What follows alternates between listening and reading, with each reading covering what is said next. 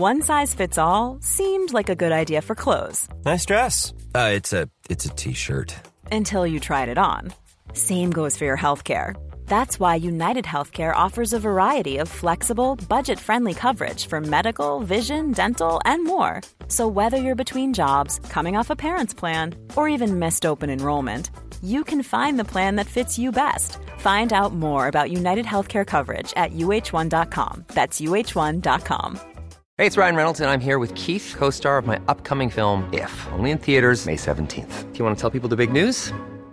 All right, I'll do. Sign up now and you'll get unlimited for $15 a month and six months of Paramount Plus Essential Plan on us. Mintmobile.com slash switch. Upfront payment of $45 equivalent to $15 per month. Unlimited over 40 gigabytes per month. Face lower speeds. Videos at 480p. Active Mint customers by 531.24 get six months of Paramount Plus Essential Plan. Auto renews after six months. Offer ends May 31st, 2024. Separate Paramount Plus registration required. Terms and conditions apply if rated PG.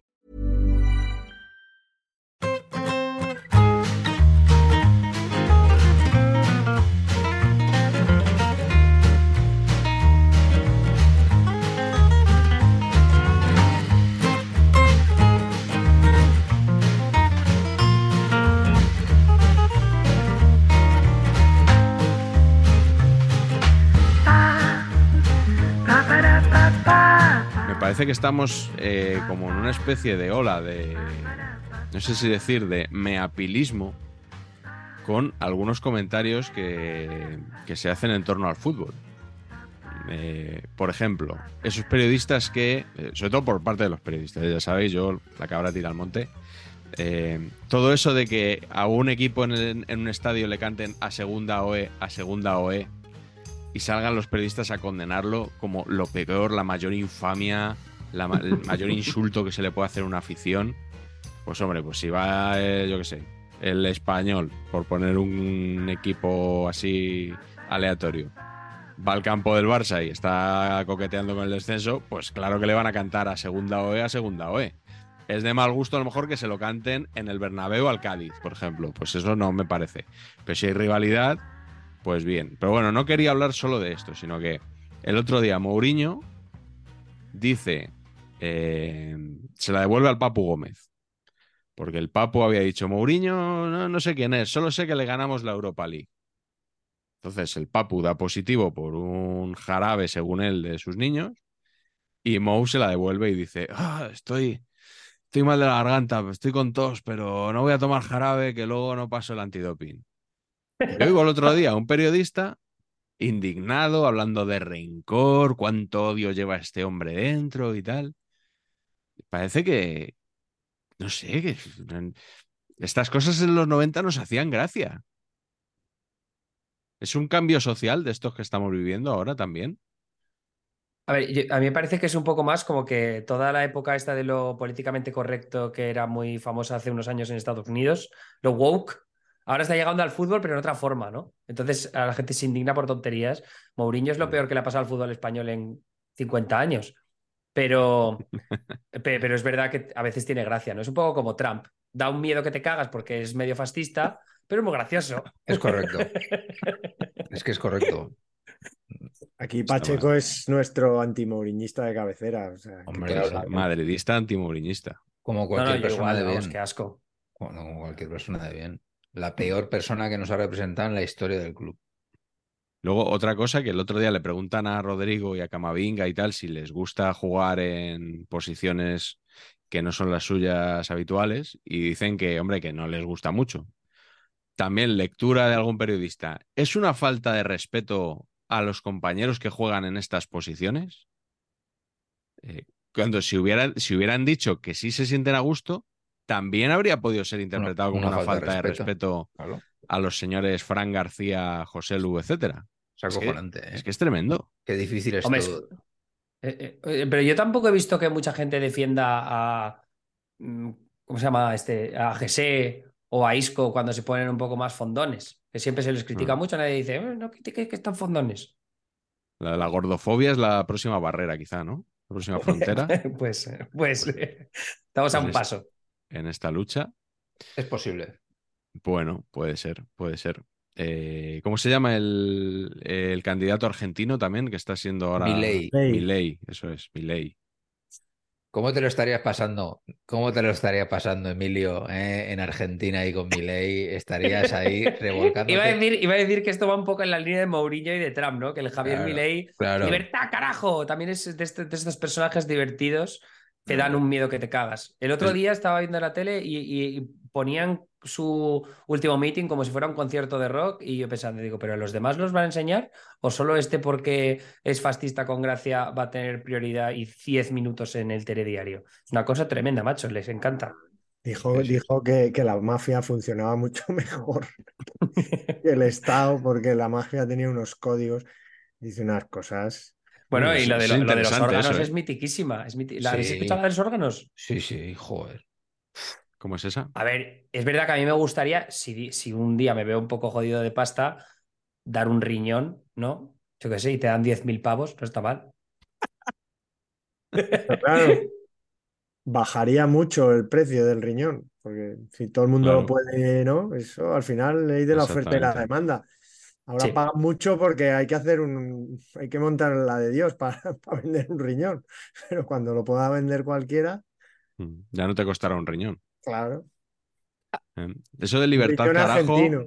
libertad carajo es, es un poco una mezcla de, de Ayuso y Bielsa, ¿no? Y No, Bielsa. será los, los riñones será como en Argentina, que la ternera es más barata que el pollo, ¿no? Antiguamente decían, ¿no? Que había millones de reses Mm. En, en Argentina.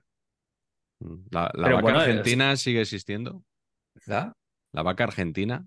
El No me, no me restaurante. refiero al animal, sino No, a la, yo a creo la que- yo creo cadena de yo creo restaurantes. chapado eso, ¿no? No, no, han cha- no, ya no, ya no tienen nada. Está todo en las Chapao, tiendas de empanadas argentinas de Madrid. Ya Ah, claro. con, con- con todo lo que tienen que suministrar en esas tiendas. ¿Pero habéis visto a alguien alguna vez comprando en alguna de esas tiendas de empanadas? No, pero mira, yo te. No, te- vale. Sí, estoy de acuerdo. Es verdad que no se veía mucha gente, pero yo tengo una teoría con esto. esto es ¿eh? como las tiendas de golosinas de los piratas y como las ca- la Sí. casa de las carcasas. Que parece que nunca hay nadie, ¿no? Pero es verdad que luego han hecho el confidencial yo dos artículos diciendo que les va de puta madre.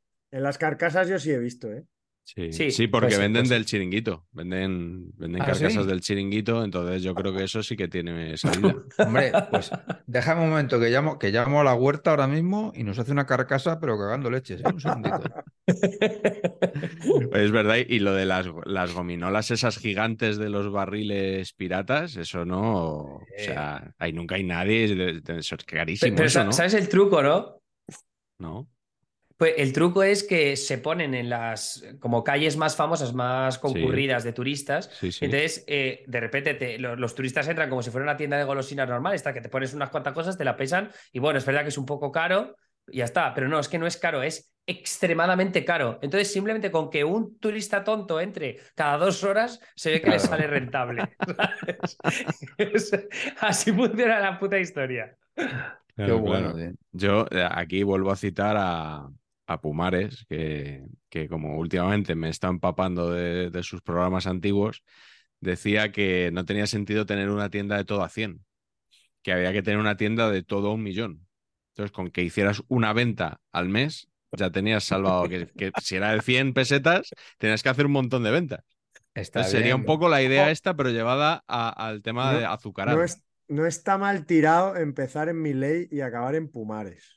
Sí, No. sí, no. está- No, o sea, cuidado. En realidad podría haber sido a la inversa, pero no está mal. No está Sí. mal el camino. Sí, hoy, hoy vamos a hablar de jóvenes promesas, así que yo creo que igual está bastante, bastante bien traído. Jóvenes promesas del fútbol. Este programa yo he tenido que mirar a ver si lo habíamos hecho ya, eh, este tema, porque me sonaba que hemos hecho como dos o tres limítrofes con este, pero este justo no lo habíamos hecho. Eh, y se le ocurrió a Pacheco este tema, eh, porque en este caso primero elegimos el invitado y en función del invitado seleccionamos el tema. Y dijo Sí. Patch, viene arroba nanísimo y hay que hablar de eternas promesas. ¿Por qué, Patch? Porque Nanísimo es una joven promesa que no. Pero No. el fútbol, dices. Bueno, yo creo que en la vida en general, pero en el fútbol seguro. O sea, el fútbol, o sea, es que esto es así. Nanísimo tenía unas cualidades futbolísticas excepcionales que le, que le llevaron a ser nombrado MVP del regate dando followers. Y por una vida licenciosa, pues no pudo continuar su carrera deportiva como, como todos hubiéramos deseado. Yo Pero ¿qué es el regateando followers, por favor? Que yo creo que arde la gente. en un momento dado yo fui su representante intentando encauzar esa carrera. como la Liga Pro de Arabia. y no, no se consiguió. Regatando followers era una cosa que se inventó Juan Liverpool, de que nos juntamos unos tuiteros absurdos allá en los albores de Twitter para jugar al fútbol, y ya, ya lo hemos contado, ¿eh? pero vamos, que básicamente Sí. yo llegué allí y eran mis hijos todos. O sea, al siguiente le sacaba 20 años, por ejemplo, una cosa así. Era, era en Zaragoza, ¿no? Eh, No, ¿Esto? No, se hizo en ah, Madrid. Ah, yo pensaba. ¿no hubo un partido en Zaragoza una Sí, vez? sí, luego hicimos tuiteros de, de Barcelona contra tuiteros de Madrid en Zaragoza. Vale. Pero quedabais habitualmente en Madrid para jugar, ¿no? En Madrid, No, no, habitualmente no. Se hizo. Ah. ¿Cuántas veces se hizo? ¿Tres veces? tres o cuatro, ¿no? Yo diría que Ah, hicimos, vale. ¿no? Vale, vale, vale.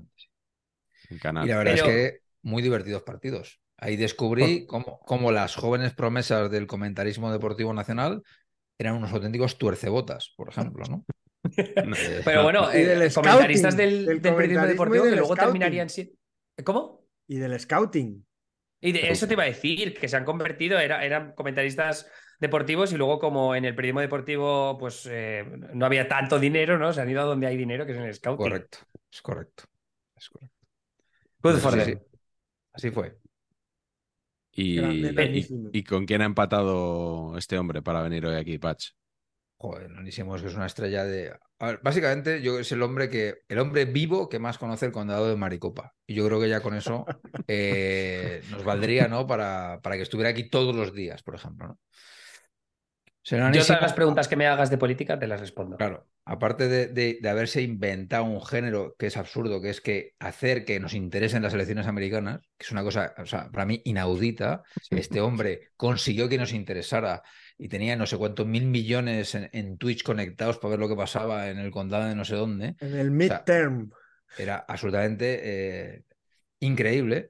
Pero el señor Nanísimo, periodista de, de Pro, eh, ahora mismo se encuentra en la tesitura de inaugurar nuevo espacio televisivo. Y le tenemos aquí en modo primicia prácticamente absoluta, don Emilio. Primero en saber empatar. Bueno, segundo seguramente. Pues, pues, pues sí, te diría que sí.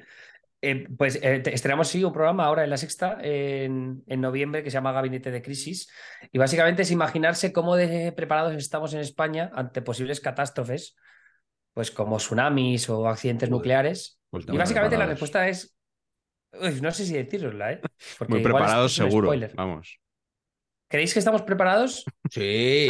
Vamos, Bueno. de sobra, vamos. Por favor. No sé para qué habéis hecho el programa. Claro, es que ¿Dó- dónde- ¿En qué parte de la costa veraneáis? Y yo os digo si estáis preparados o vais a morir dentro de poco. no me digas esto, Emilio. Que No, tengo, no, no, que no. tengo una propiedad limítrofe. ¿Dó- ¿Dónde? Tarragona. Delta del Ebro. Ah, estás bien. Pues si lo- alguna vez lo has dicho. Estás a salvo. La Mm. De Bueno, Mar. mm, depende de qué.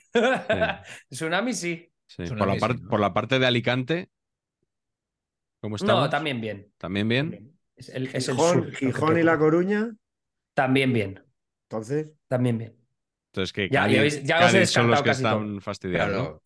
Efectivamente. Es un poquito el restaurante de- ese donde va a cenar Juanma Castaño, que no me acuerdo cómo se llama. El timón de Roche. y El timón de Roche. Todo- Que luego todo- lo dicen Maldini. 47 veces. la COPE que vaya pidiendo currículum, ¿no? Por si acaso Claro. pasa algo algún día.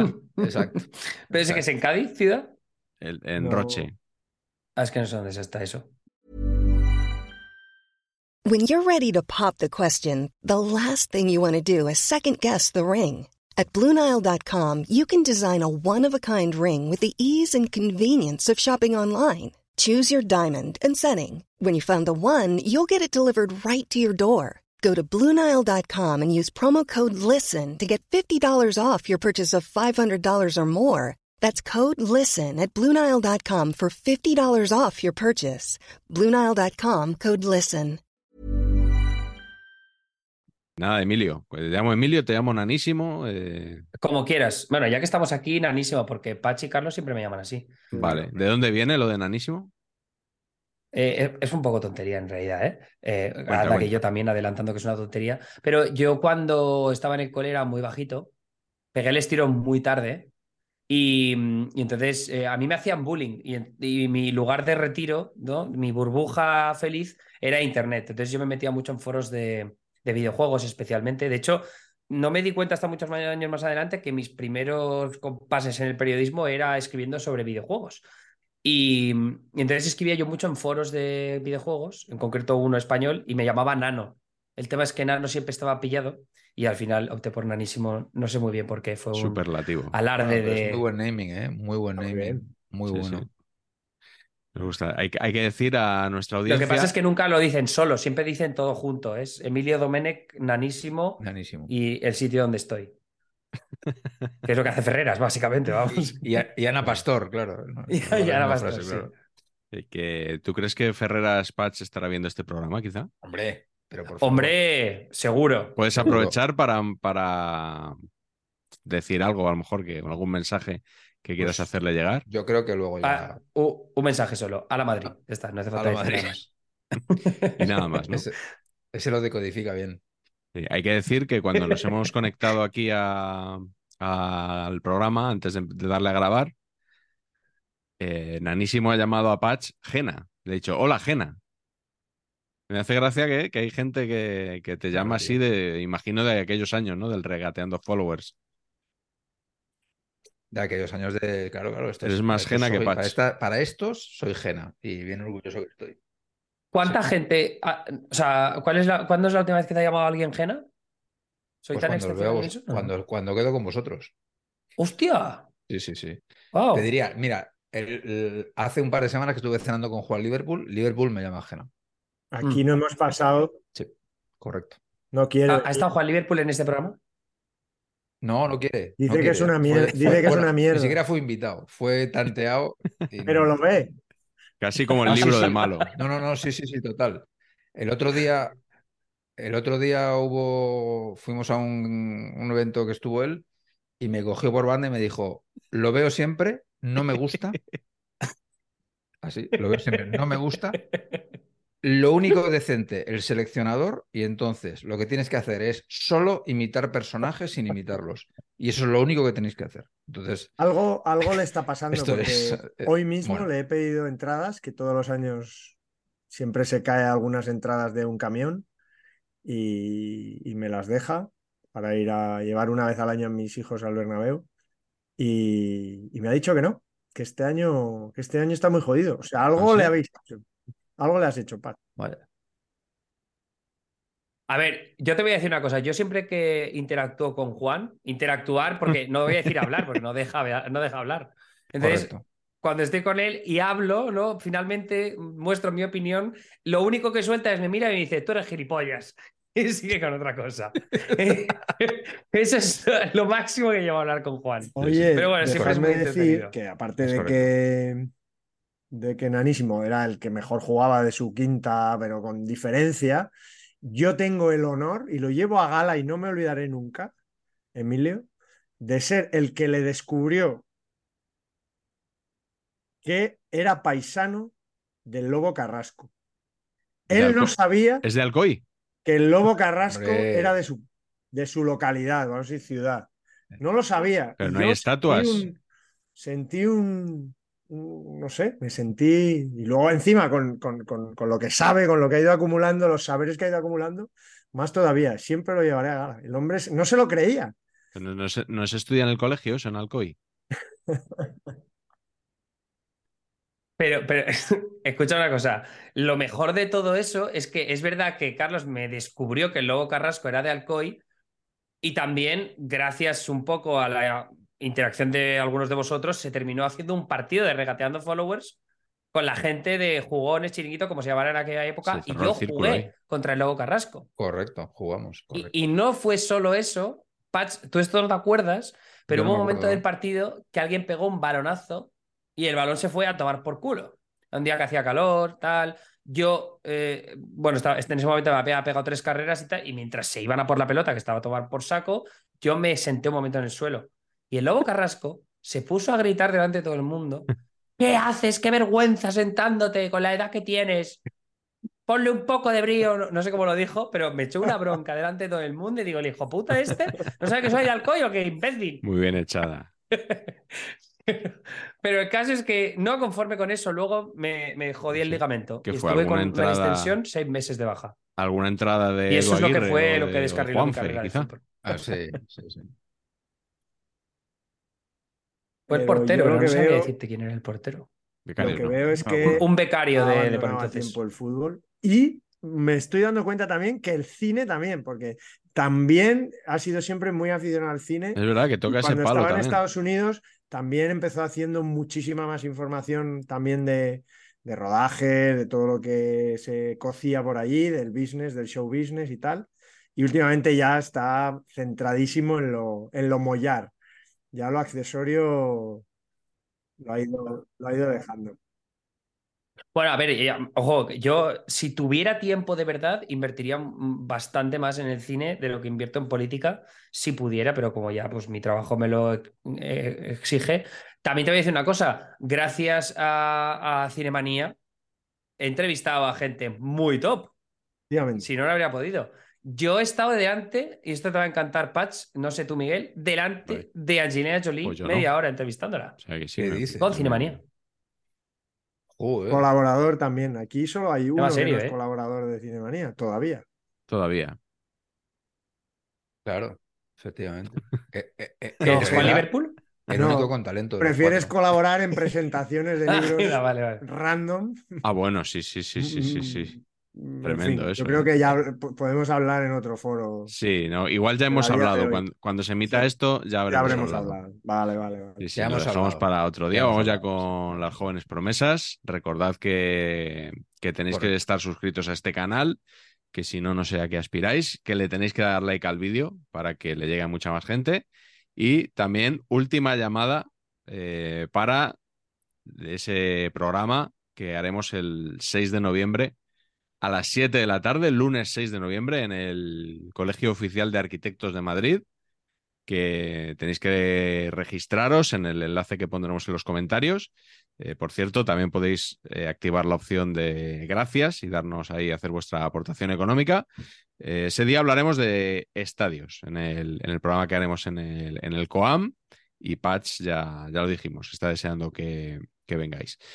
Eh, si os parece, vamos ya con, con el tema del programa de hoy, con las eternas promesas. Hemos preparado cinco nombres cada uno y empezamos contigo, Nanísimo. Tenías ahí una lista, le he estado echando un ojo. eh, creo que promete bastante. ¿Con quién quieres empezar?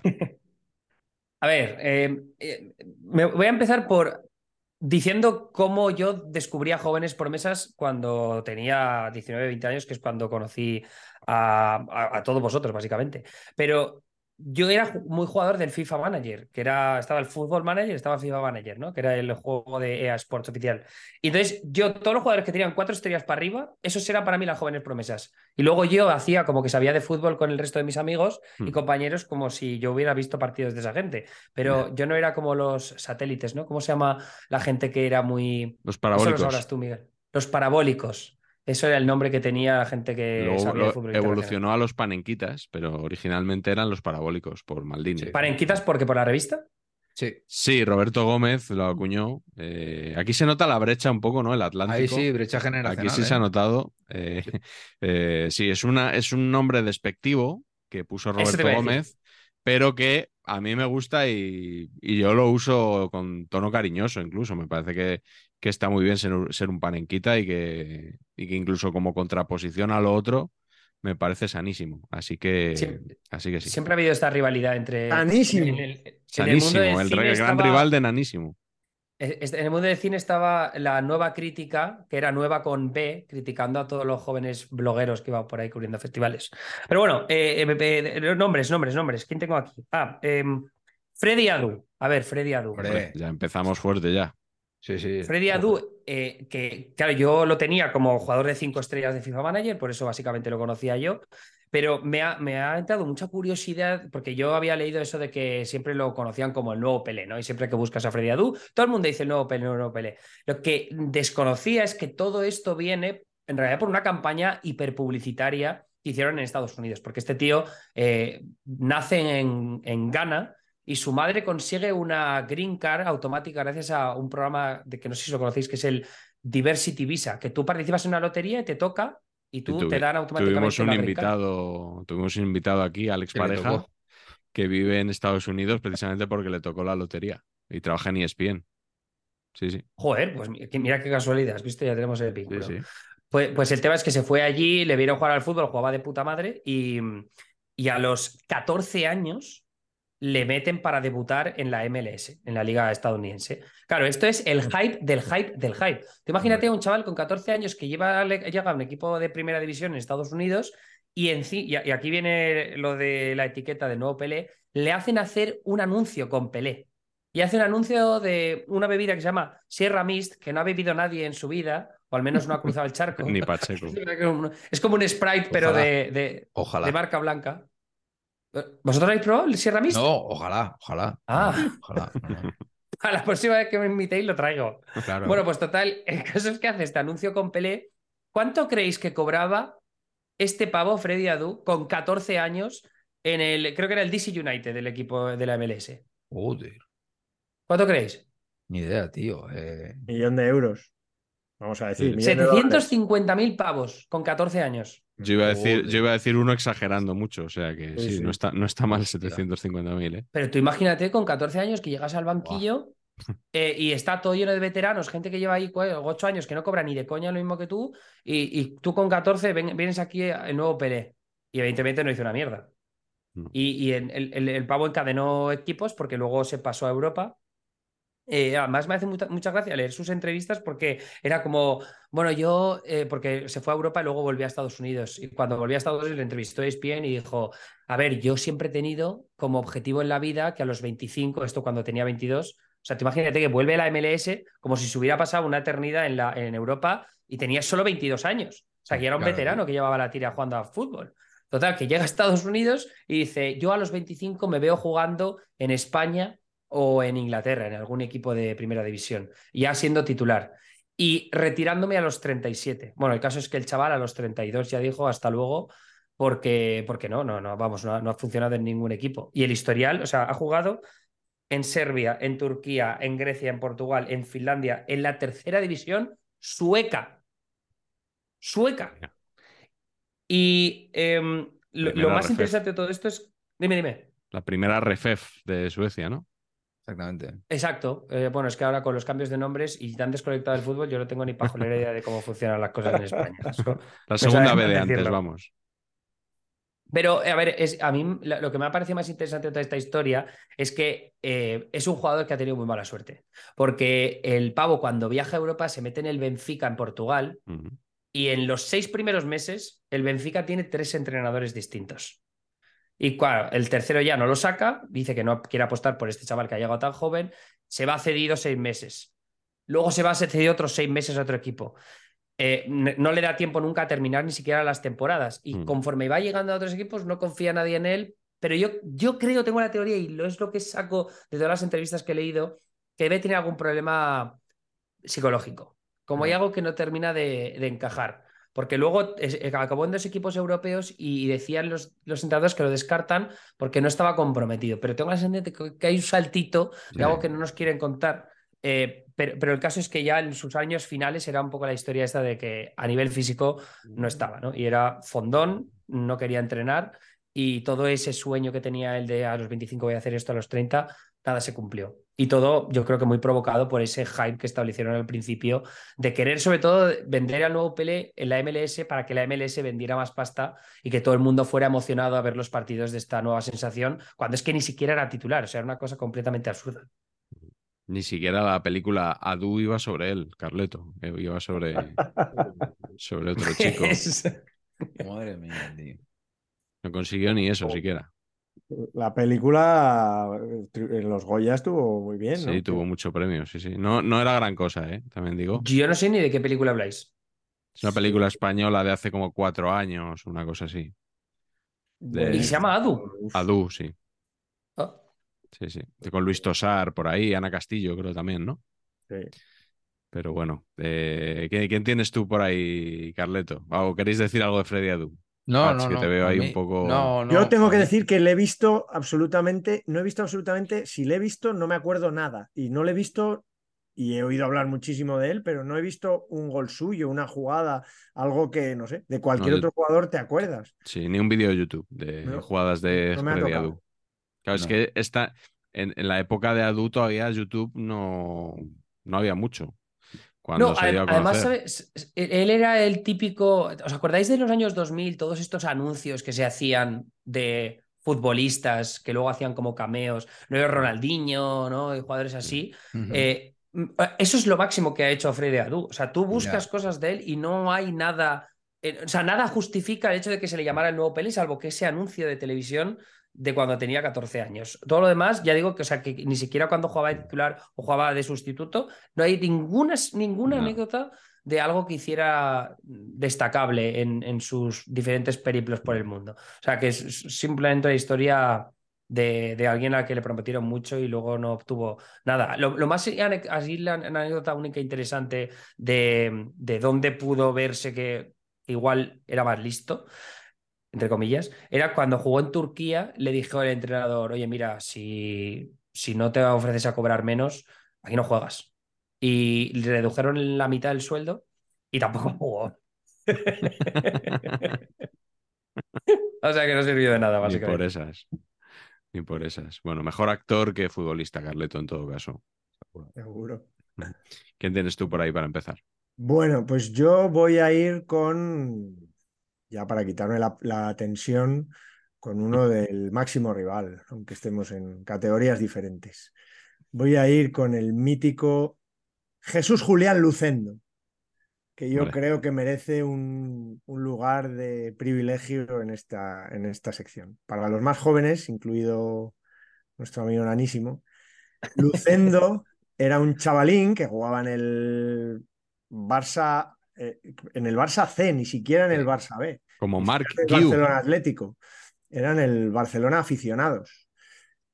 Que llegó Cruyff al Barça y dijo: A mí todos los del primer equipo no me valen mucho, los del segundo equipo tampoco me valen mucho. Voy a ir al tercer equipo que hay un chaval nacido en Pedro Muñoz, Ciudad Real, que es un fenómeno que va a ser el nuevo crack. Y lo puso de titular en el primer partido de. Creo que no, no sé si fue el primer partido. Yo creo que era la segunda temporada ya del- de, Johan, que fue la que, la que salvó los muebles, me parece. La que ganó la Copa del Rey en Mestalla Real Exacto. Madrid. La primera estuvo flojete, la segunda. Pero También. le ganó la Copa del Rey, exacto, en Valencia, que yo estuve en ese partido, y, y- y salvó los muebles y luego ya ganó las cuatro ligas y tal, ¿no? Pues en, el- en esa segunda temporada, el primer partido de liga en Valladolid puso a Lucendo de titular. Debutó este chaval el mismo día que debutaban Kuman y Laudrup en el primer equipo. Y palmaron 2-0 en Pucela. Como Y este pobre ser. chaval, que no tenía culpa de nada, eh, no volvió a jugar ni un minuto en la liga. Creo que jugó algún partido de copa, algo así. El pobre creo que jugó en total tres partidos, perdió los tres. O sea, una, una mala suerte tremenda con el Barça. Igual es el único Y- jugador de la historia del Barça que tiene tres partidos, tres derrotas. Creo que fueron amistosos ¿eh? los otros dos, pero palma- palmatorias. Y ya desde ahí es que ni siquiera pudo eh, seguir normal en la cantera del Barça y tal. Tuvo que irse, se fue a la, a la, a la, a la Balompédica Linense, a la Balona, a la línea de la Concepción. Allí jugó en segunda B y ya el pobre no pasó de ahí. Acabó jugando en el Andorra, se casó con una andorrana Oh, y le dieron la ciudadanía. Eso no está nada mal. Sin ser Ahí youtuber win. ni nada. Ahí win, sin ser youtuber. Pero Y- pagando menos y- impuestos, eso siempre. Eso sí. Y el hombre, pues nada, fue internacional con Andorra. Es un poco el pre-Ildefons Lima, este hombre que, que se retiró el otro día, que jugó un montón de, de partidos con su selección de Andorra. Y nada, y acabó incluso, bueno, ganando ligas con un equipo maravilloso, que es el Santa Coloma, no, de, no la Gramanet de Barcelona, sino el Mm. Santa Coloma, Don Pernil Santa Coloma se llama el, el- se llamaba el equipo que, donde ganó varias ligas andorranas y tal. Y nada, un tipo ahora es entrenador y, y, y no, un personaje, un personaje. Lucendo, A mí me ha Johan pillado- Cruyff generando nuevos mitos del fútbol por arriba y por Sí. abajo. Bueno, Cruyff, como decimos siempre, pues un genio del fútbol y, con sus cagaditas también, pero bueno, que, que no quita lo. Hasta las cagadas las hacía con, Exactamente. con gracia. Exactamente. Sí, señor. Eh, Pacheco, ¿con quién quieres empezar tú? Pues yo voy a empezar con un jugador al que realmente no he visto actuar ni un minuto. Eh, sí, es, todo, es todo de oídas, pero ¿por qué no, no? Que es Sebastián Nadal. Claro, es que has puesto Nadal ahí, que ibas a hablar Sí. de Nadal. Digo, irá a hablar, Igualdad en la ropa. irá a hablar de Rafa. No, de Sebastián. Que... Igual, igualdad la lopa, ha dicho. Sí, sí, estamos a tope. Hoy, hoy, hoy, hoy vamos a sufrir, amigos, hoy vamos a sufrir. Aquí, sí. Bueno, pues Sebastián Nadal eh, lo, lo elijo porque debutó en el Mallorca con 16 años, eh, con el primer equipo. Eh, Este, este chico, yo le llamo chico, pero tendrá 200 años ahora mismo, tiene 6 años más que yo. Entonces, claro, cuando debuta con 16, yo tengo 10. Gran emoción porque digo, es que estoy ahí, ¿no? O sea, mentalmente digo, es que, es que ya me quedan menos de lo que pensaba. O sea, uno pensaba debutar en primera división con 20, pero de repente se le acerca la cosa, gran presión, entonces mm, modo mucho más chupón en los recreos, en fin, se activan una serie de cosas, ¿no? Todo motivado porque Nadal, este, por lo que se ve, era un delantero centro que metía mogollón de goles, que era una cosa loquísima de juvenil, y lo ficha el Atleti con 17 años para jugar en el Atlético Madrileño, que estaba en segunda, ¿eh?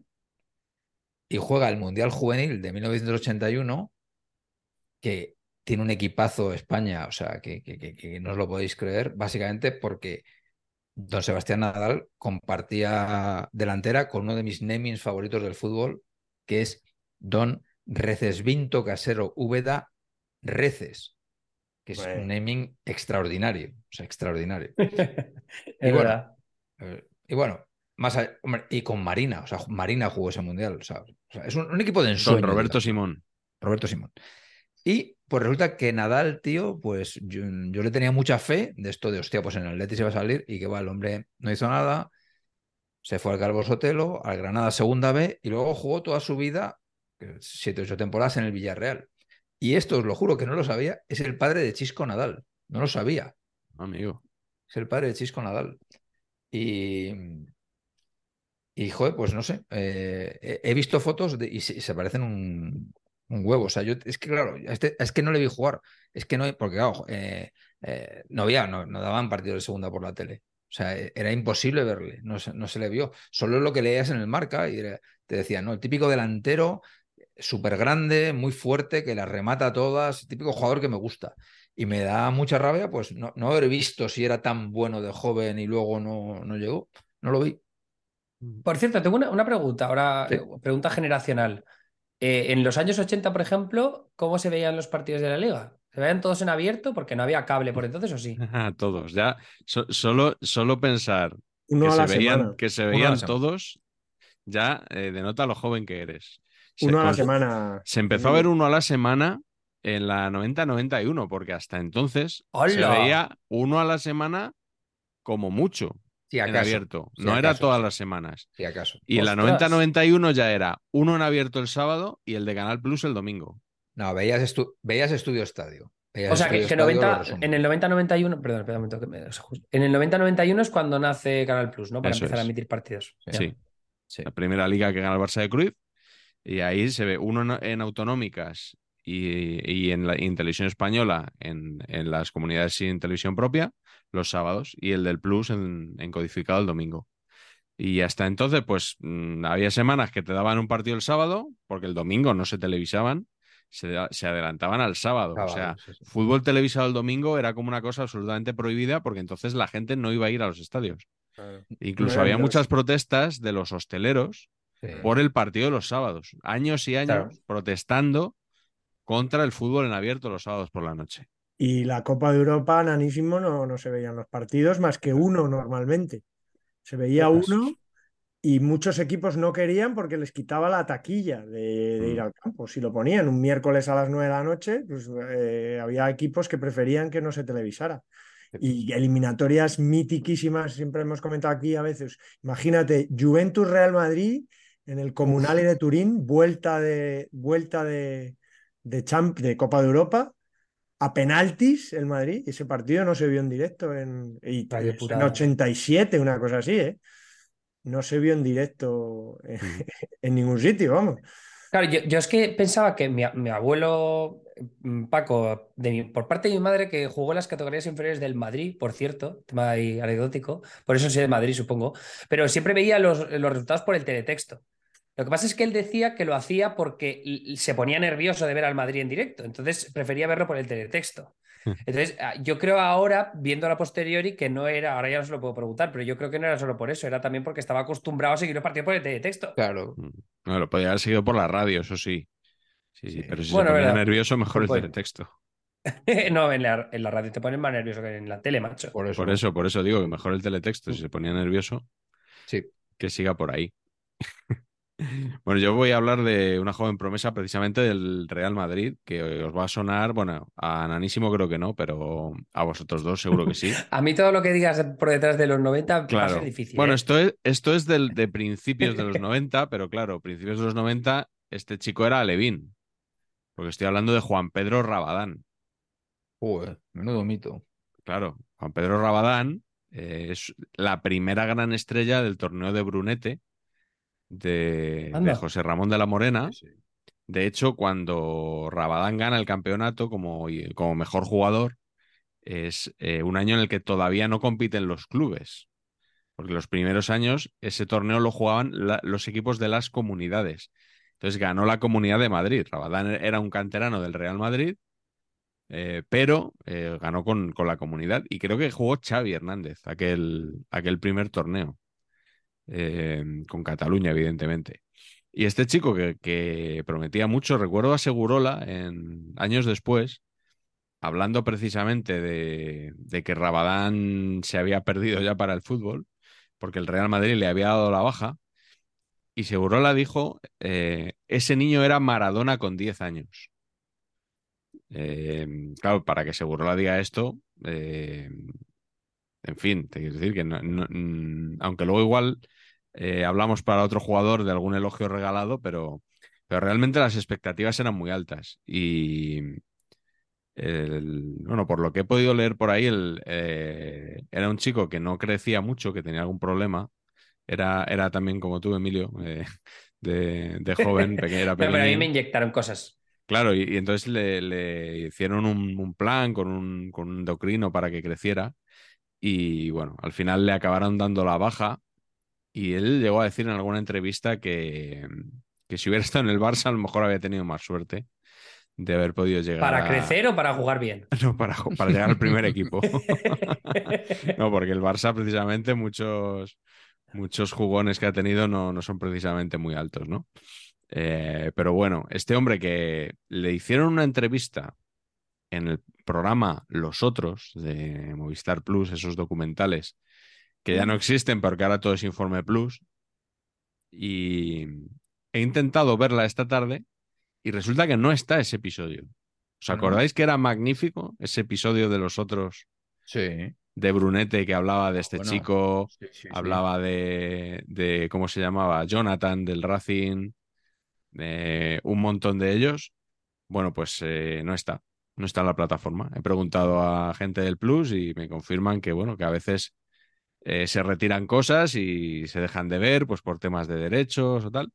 Así que eh, no os puedo contar mucho más de Rabadán como yo pensaba, pero, pero eso, que ahora es asesor fiscal, que no hizo carrera en el fútbol y, y bueno, que, que todo aquello de que, de que iba a ser como Maradona, pues eh, se, se vio truncado muy poquitos años después. Es que a- al final una de las narrativas que se repite es con que muchos jugadores perecen por culpa de las comparaciones muy tempranas que se hace con otros jugadores que son Mm. legendarios. Porque recuerdo Gago, que es otro de los que tenía yo pensado hablar hoy. Sí, ese, ese es, Em, ese es uno que, si quieres, si quieres vamos con Gago ahora. Dale, dale, dale, Ah, no, dale. no, no, te- pues vamos. Como vamos ya no, con la segunda tú ronda, dictamina, sí, yo, vamos. Dale, dale. Si quieres empezar con Gago, Sí, sí. Sí, o sea, eh, en, real, en realidad es de los que de los que menos me he preparado, pero eh, Gago. mejor. Mejor, mejor, mejor no hablar demasiado de Gago, verdad. Pero eh, a mí me gusta mucho porque es en esa época cuando yo estaba viendo más fútbol que nunca, que era cuando pasaba a la universidad, y recuerdo que fue Ramón Calderón que hizo esos tres fichajes así Sí. míticos jovencitos que eran Marcelo, Higuaín y Gago. Mm. Marcelo Higuaín, además, que- o sea, perdón, Higuaín y Gago, que era cada uno de los grandes equipos argentinos y venían a cambiar el fútbol del Madrid para las siguientes generaciones. a que, a que el bueno supuestamente era Gago. Claro, claro, es que Sí, eso sí, sí, fue, ¿no? sí. que era Gago, Marcelo e Higuaín, ¿no? Higuaín, y además sí. Higuaín al principio era como yo, muy... yo te diría que. Marcelo, yo te diría que Marcelo era el que menos expectativas O tenía, ¿eh? el que, puede ser, puede ser, el que menos, sí, que luego terminó siendo el de la trayectoria más larga. E Higuaín, a ver, yo, yo creo que Patch está de acuerdo conmigo que era fan de Higuaín también en el Madrid, ¿puede ser? Sí, sí, sí. Es que tenía muy buena narrativa. Además, eh, tuvo una época fallón, luego mejoró muchísimo y después lo desbancaron, que siempre hacen lo mismo a los delanteros, eh, así como un poco más revulsivos. Pero bueno, el caso es que Gago, eh, nada más llegar, ya lo compararon. co- bueno, ya, ya lo sabréis, eh, míticos. Decidme dos míticos argentinos: Valdano y Redondo. Esos Claro. son los dos. Redondo, sí, y sí. y el- es verdad que al principio sí que estuvo a la altura de las expectativas, porque no jugó mal las primeras temporadas. Lo que pasa es que luego tuvo un verano como muy de ofertas de un montón de clubes distintos y, y dijo el Real Madrid que no. Parecía que con confianza para que jugara más tiempo. Por entonces se disputaba el puesto con Mamadou Diarra, otro que luego terminó siendo un jugador Ahí bastante es, decente. pese a que es un- Eh, eh, no, no le gusta Y Diarra. con Emerson. Ah. Es que tuvimos, tuvimos una época de centrocampistas un poco chungos, ¿eh? Hasta que no llegó. Modric a, a salvar el asunto. Un poco bastante chungo, ¿eh? Sí, sí. eh, Makelele, mítico también, que no nos funcionó. Este era justo antes, me parece. No, Em, Makelele al lado de estos era balón de oro, ¿eh? Sí. Sí, es verdad que es verdad que. Pero ¿por qué se fue Makelele? ¿Qué le pa- pasó una polémica bastante tocha, ¿no? Con Makelele. Pues porque tuvo una oferta del Chelsea que era muy buena y en el Real Madrid dijeron, este fuera y ponemos a Beckham de medio centro. Pero no coincidió aquello todo con el follón de presidentes y entrenador con Del Bosque y tal. No. Eh, yo creo que sí fue esa temporada. Fue, yo creo que fue, sale, Makelele sale el mismo verano que del Bosque, me parece. Ya. Pero no tiene Es- nada que ver una cosa con la otra. Mm, Ah, bueno, ya, sí. Mm, Es que yo, vamos, ya lo tengo como en parte de mi cerebro aquí que está, tiene que recuperarse. Pero a mí me, me- me sorprende lo de Calderón porque fue una temporada de, o sea, unas temporadas del Real Madrid que los fichajes, no creo que ninguno lejos de Marcelo haya quedado para la posteridad, porque Pepe, Van Nistelrooy, no sé si llegó justo, justo antes o justo después. sí, pero yo te diría de Calderón, quizá el mejor fichaje fue Pepe. Puede ser. Bueno, pero Pepe es de la, de la quinta que creo que a Patch y a mí no nos gustan mucho por su violencia A Patch le encanta verbal Pepe, y ¿eh? física en el campo. A Pepe a ratos. A ratos. Sí. Ya.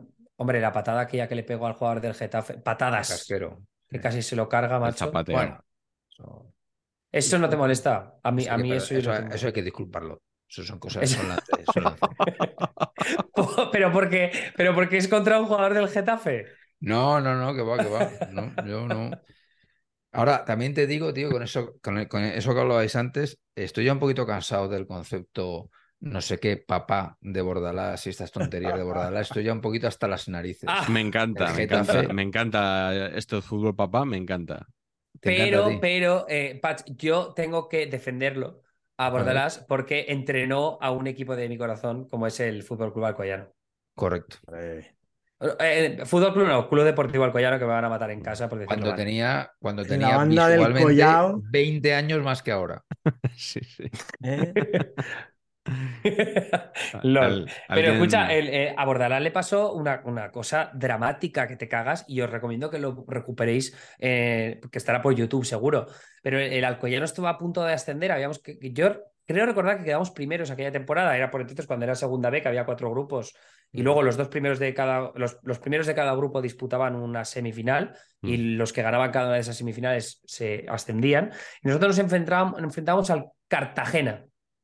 El Cartagena por aquel entonces era un presidente con bastante dineros, ¿no? Y entonces eh, el, la- el- partido ese era la vuelta, me- sí, la, la vuelta era en el Collao, había un ambientazo de locos aquel día. Y el tema es que en el, los últimos minutos iba- íbamos a la prórroga, pero estábamos jugando a la ofensiva a muerte y un gol nos metía en segunda. Total, que el, a ellos, al Cartagena le expulsaron un jugador y hay otro que se lesiona, que no puede seguir jugando y el Cartagena no tiene más cambios. O sea, que están jugando con nueve. Total, estamos ahí presionando arriba, le hacen un pase atrás el último hombre, Fernando Martín, que era el defensa central, se pone nervioso, le hace presión uno del de Cartagena, pierde el balón, contraatacan y uno, creo que fue el último minuto, pum, marca el Cartagena y nos eliminan. Y luego nos subimos a segunda. Eso le pasó a Bordalas. Y siempre se ha rumoreado que ha pasado cosas, pero eso ya no voy a meter porque es especulación. Esto, esto fútbol, papá. Sí, sí. Pero subisteis el año de segunda. Y me acuerdo del año de segunda. Estuvisteis ahí en segunda un añito. Sí, dando pena, ¿no? Sí. Creo, creo que subimos como un poco después, un par de años después o así. Luis César era el entrenador, me acuerdo. Estaba maestro de portero, que era Perico. Ah, ¿era Perico maestro? Sí, estuvo muchos años maestro, ¿no? Sí. Ese ha, sido legendario portero del Alcoyano, ¿eh? Sí, sí, sí. ¿Cómo, se llama, ¿Cómo, se llama, el, portero mítico? Era el otro. Bueno, el, otro fue después, que ha sido cuando jugamos contra el Madrid. el Lugo también. José Juan, eso es. es ahora, últimamente, sí. Sí, mm. sí. bueno, oye, eh, ¿alguien recuerda cuál era el apodo de Fernando Gago? ¿No? El, el Pintita. Ah, pues el Pintita. Yo no, eso no me lo sabía. Me gusta, me gusta. Pero aquí nunca se dijo, igual que lo del Pipita sí se decía. Pintita me gusta. Lo ¿eh? del Pintita, ¿no? No sé, no se decía. De hecho, yo pensaba que lo de Pipero, durante un tiempo pensaba que se decía porque era a los que les gustaba el Pipita. Pues no está, mal, no está mal tirado, ¿eh? porque yo creo que era muy del gusto. de... ¿Verdad que iba un poco vinculado? Iba un poco vinculado, sí. Pero no, luego me enteré que no. un pelín de antes viene, ¿no? Qué bueno. Bueno, Carleto, ¿qué, ¿qué jugador del español has traído ahora? ¿Cómo me has pillado? Vamos, has empezado con el Barça. ¿no? Después del Barça. Además, eh, como siempre, arrimo el asco a mi sardina. Eh. Es una joven promesa porque obviamente empezó muy joven y porque acabó muy temprano, pero en realidad tuvo una carrera maravillosa, inolvidable. Don José Prat Ripollés, Pitus Prat, el autor con 17 añitos del primer gol de la historia de la liga, del que tantas veces hemos hablado aquí, sin contar la historia de este paisano, que en realidad, eh, cuando se juega ese partido contra el Real Unión de Irún, eh, que estaba de portero Emery, el, el abuelo de, del, actual entrenador, ya no sé de qué equipo, el Aston Villa. Aston Villa. El abuelo, pero ¿de qué año estamos hablando? 1900, yo por eso quería compensar, ¿no? me ha dado vergüenza hacerlo antes, mezclar a Du con Pitus Prat, pero... y he dejado pasar uno. Eh, estamos hablando de 1929. Primer partido de liga, nanísimo. Primer partido de liga de la historia. Primer gol. Ah, vale. Primer gol de la historia lo metió un chavalín de 17 años que jugó porque es curioso, el español eh, si este partido era el fin de semana, el español había jugado la semana anterior la final de la Copa del Rey contra el Real Madrid y había ganado. La Copa del, 29 la ganó el español. Y habían jugado los titulares. Y el primer partido de la historia de la liga lo jugó el carro del pescado, los anchoas del equipo, entre ellas un chavalín que tenía 17 años. Imagínate en el fútbol de 1929 con 17 añitos, pues contra los morlacos que jugaría y, nada, metió el gol. Ese año jugó apenas poco más, pero ya se hizo un sitio en el equipo. Lo que pasa es que llegó la guerra civil y ya desde la guerra civil 24 años y ya prácticamente no jugó más. Que de hecho yo estaba haciendo cálculos en mi cabeza porque has dicho Copa del Rey y he dicho, a ver, un momento, que tú Rey Alfonso, sí, Alfonso XIII. Rey, la Copa del Rey Alfonso XIII. Y este Pitus Prat, que bueno, ha pasado por ser el, el primer autor, el autor del primer gol de la historia de la liga, eh, con 24 años prácticamente dejó de jugar. A la vuelta de la guerra civil, la temporada 39-40, el español gana la copa otra vez y él está en ese equipo, aunque no juega prácticamente, o sea que tuvo dos copas con apenas unos añitos jugados. Y, y lo más curioso de todo de su, de su historia es que al año siguiente, ya con 30, 31 años, que para, o 29, 30 años, que para entonces se retiraban antes los jugadores, se fue y jugó cinco partidos en el Real Madrid y se retiró. O sea, después de toda la vida en el español, jovencísimo, guerra civil, no juega más. Una temporada en blanco en el español a 39-40 y la 40-41 juega en el Real Madrid cinco partidos. Y se retira el mítico Pitus Prat, que bueno, pues ahí está. Un buen goleador que, que por lo menos era promesa en 1929. Como Di Stefano, pero al revés, ¿no? Jugó en el, en uno y se Eso retiró en el otro. Eso es. Que, a, a mí la única pregunta que me surge de todo esto es ¿qué, qué nombre es Pitus? Pitus es como pequeñito, en catalán es Na- nanísimo. Pituso. Buenísimo, claro. sí, Bueno, sí. Ah, pituso. Sería ah, pituso. Pituso. Sí, Vale, a, los, vale. a los pequeñitos se les llama pitus. Hay una, hay una novela infantil muy famosa que hemos leído, que ya no se leerá seguramente, que hemos leído todos los escolarizados en los años 80, que se llama El Zoo de, el, Pitus, una novela Ah. catalana de unos Ah, niños. vale, vale, vale, que que- es un nombre catalán. Joder, es que yo estaba con mi cabeza que era un nombre Es, polaco. es un ¿sabes? mote, no es un nombre, es un mote. Él se Vale. llamaba José Prat, pero era Pitus. Mm. Era pequeñito y era el que el más pequeñito de los que jugaba y tal, y, y entonces lo llamaban el Pitus, Pituso o algo así. Nada que ver con el preparador físico, ¿no? De- del Real Madrid. Es, es el primero en el que he pensado, por eso estaba pensando yo en alguien, ¿sabes? Eh, Patch, hay alguien que me entiende aquí en este programa, por fin. Ya, esto ya suena a desesperación, ¿eh? Pero de, de, ¿de dónde es Pitus el, el preparador físico del Madrid? Italiano, ¿no? Sí, ¿Italiano? Es, Ah, es italiano, sí, sí. Pero es Pintus. Pinto. Pintus, es verdad. Pintus. Se llama Antonio como Rudiger, que es alemán, y como Patch, que, que es español. ¿Qué tienes eh, por aquí, Patch, ahora, para ofrecernos? Madre mía. Mandanga de la buena. Qué bestia. Pues yo, una vez más, amigos, aprovecho este programa pues para hacer lo que me gusta, la verdad, que es el periodismo de denuncia. ¿no? Retratar Sí. ¿no? a la gente que, Sí.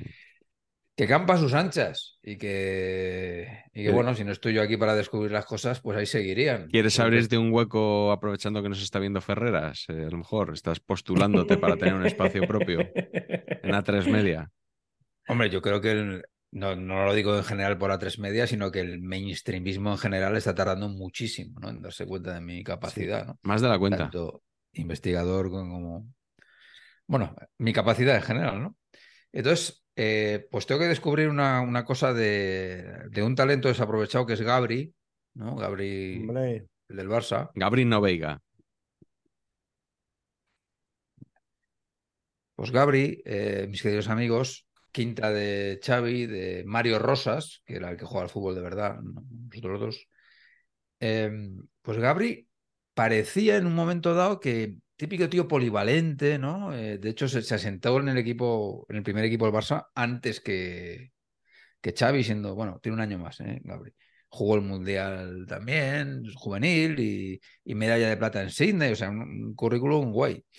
Oye, que a jugar en el Barça y luego se fue al Ajax. ¿Qué dices tú? Oye, pues tan mal no le ha ido, ¿no?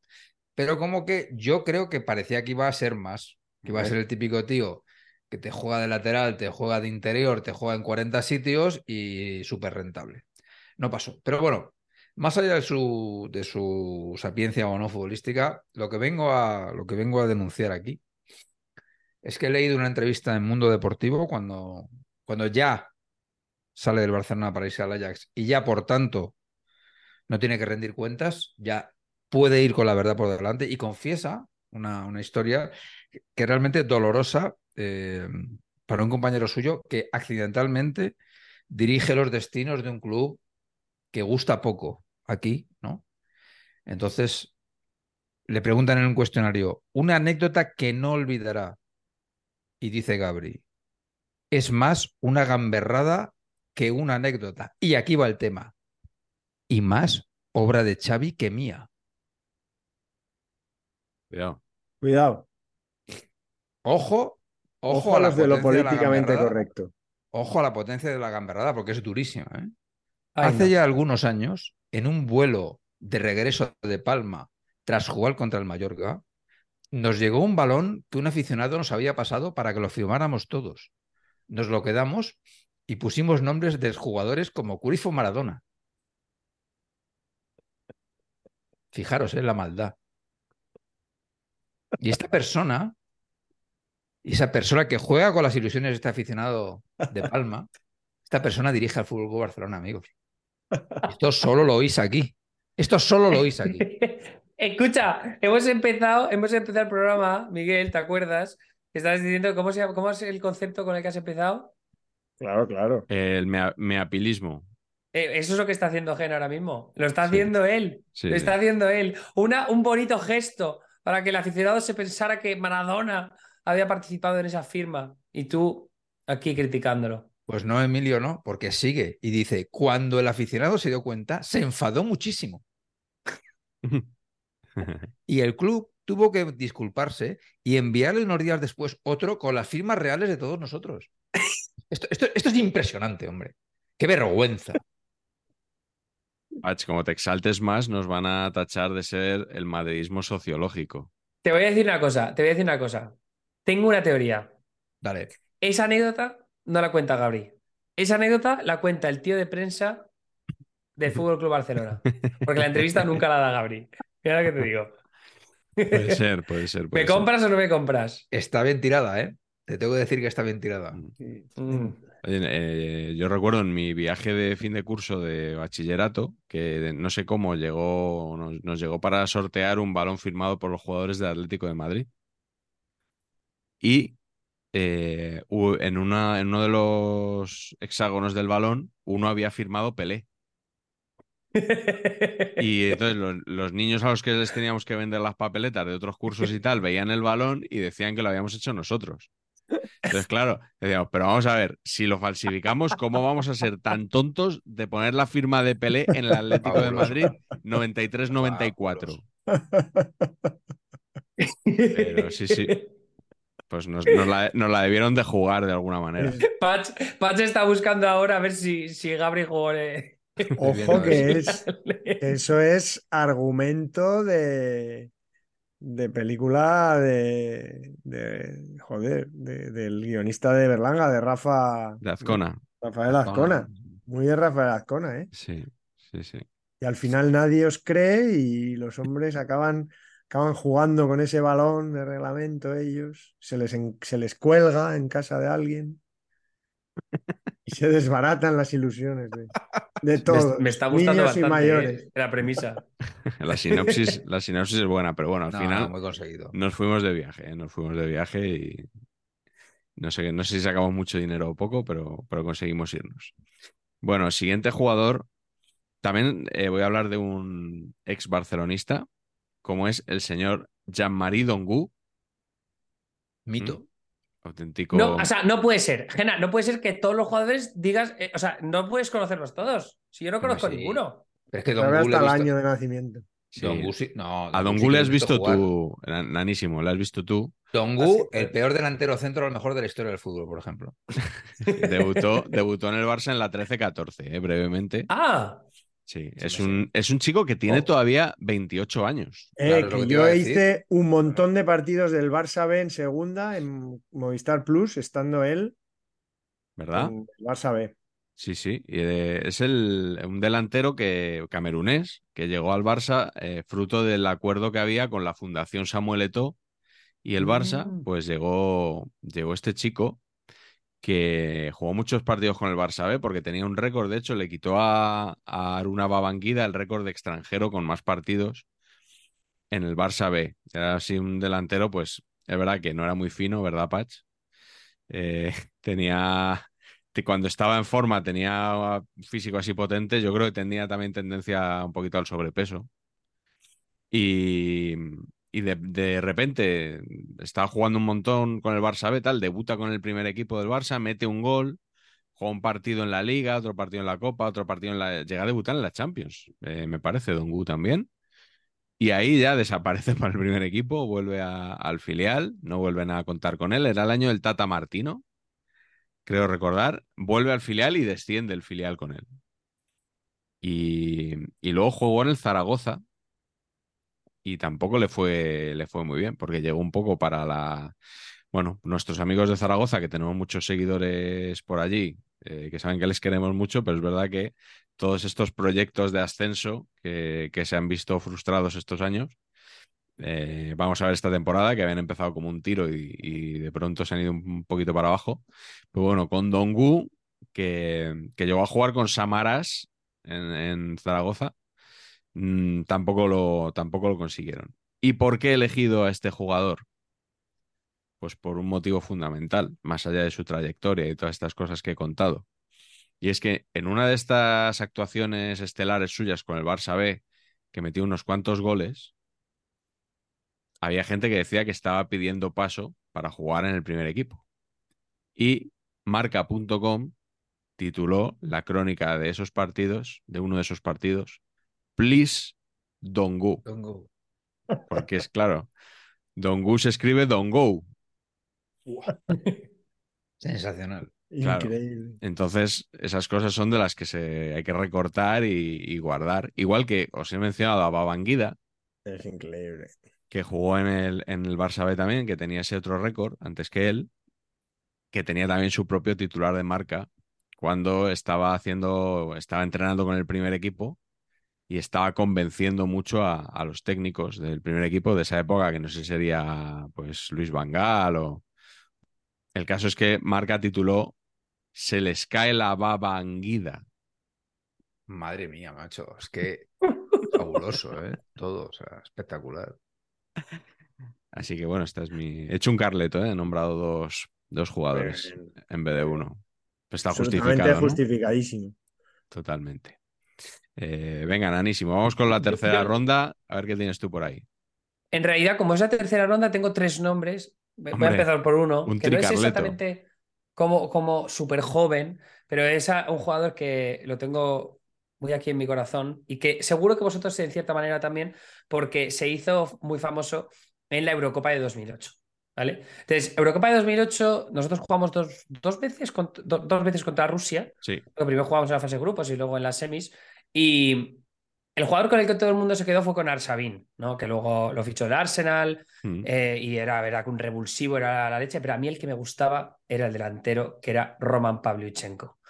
Que era este tipo de delantero que a mí me encanta, que ahora, a ver, eh, com- no- no, cuidado con las comparaciones, ya lo sé, pero es ese rollo así delantero de mover la espalda, ¿no? Con los defensas, los está moviendo para así, para allá, Sí. tiene como mucha altura, eh, muy bueno cabeceando y tal, corriendo, que a mí me- es un poco el rollo este de Haaland ahora, pero claro, Haaland es otro puto nivel. El caso es que Pavlyuchenko, yo tenía la sensación de que iba a ser este futbolista que llega mm, a, a Europa y luego termina afincado en España de alguna forma, pero tío, es verdad que pasa algo con los jugadores rusos que vienen a Europa, juegan un poquito y se vuelven a Rusia. Algunos incluso ni siquiera salen de Rusia pese a la proyección que tienen. Le pasó al Xavi que jugó al Arsenal y luego se volvió al que él estaba en Lokomotiv, creo que estaba. Pero Pavlyuchenko igual jugó en el Tottenham, que no hizo prácticamente nada, y luego se volvió también al Spartak de Moscú, que es donde había jugado. Lo más curioso de Pavlyuchenko, que es lo que más me gusta de toda esta historia, es que el tío es concejal de una ciudad de 500.000 habitantes de Rusia, del partido de Putin. No conforme con eso, el pavo es de origen ucraniano, lo cual es eh, un- una mezcla de astros es tremenda para la actualidad, eh, lo cual me gustaría mucho entrevistar a Pablo Ichonko ahora mismo para saber cuáles son sus sentimientos.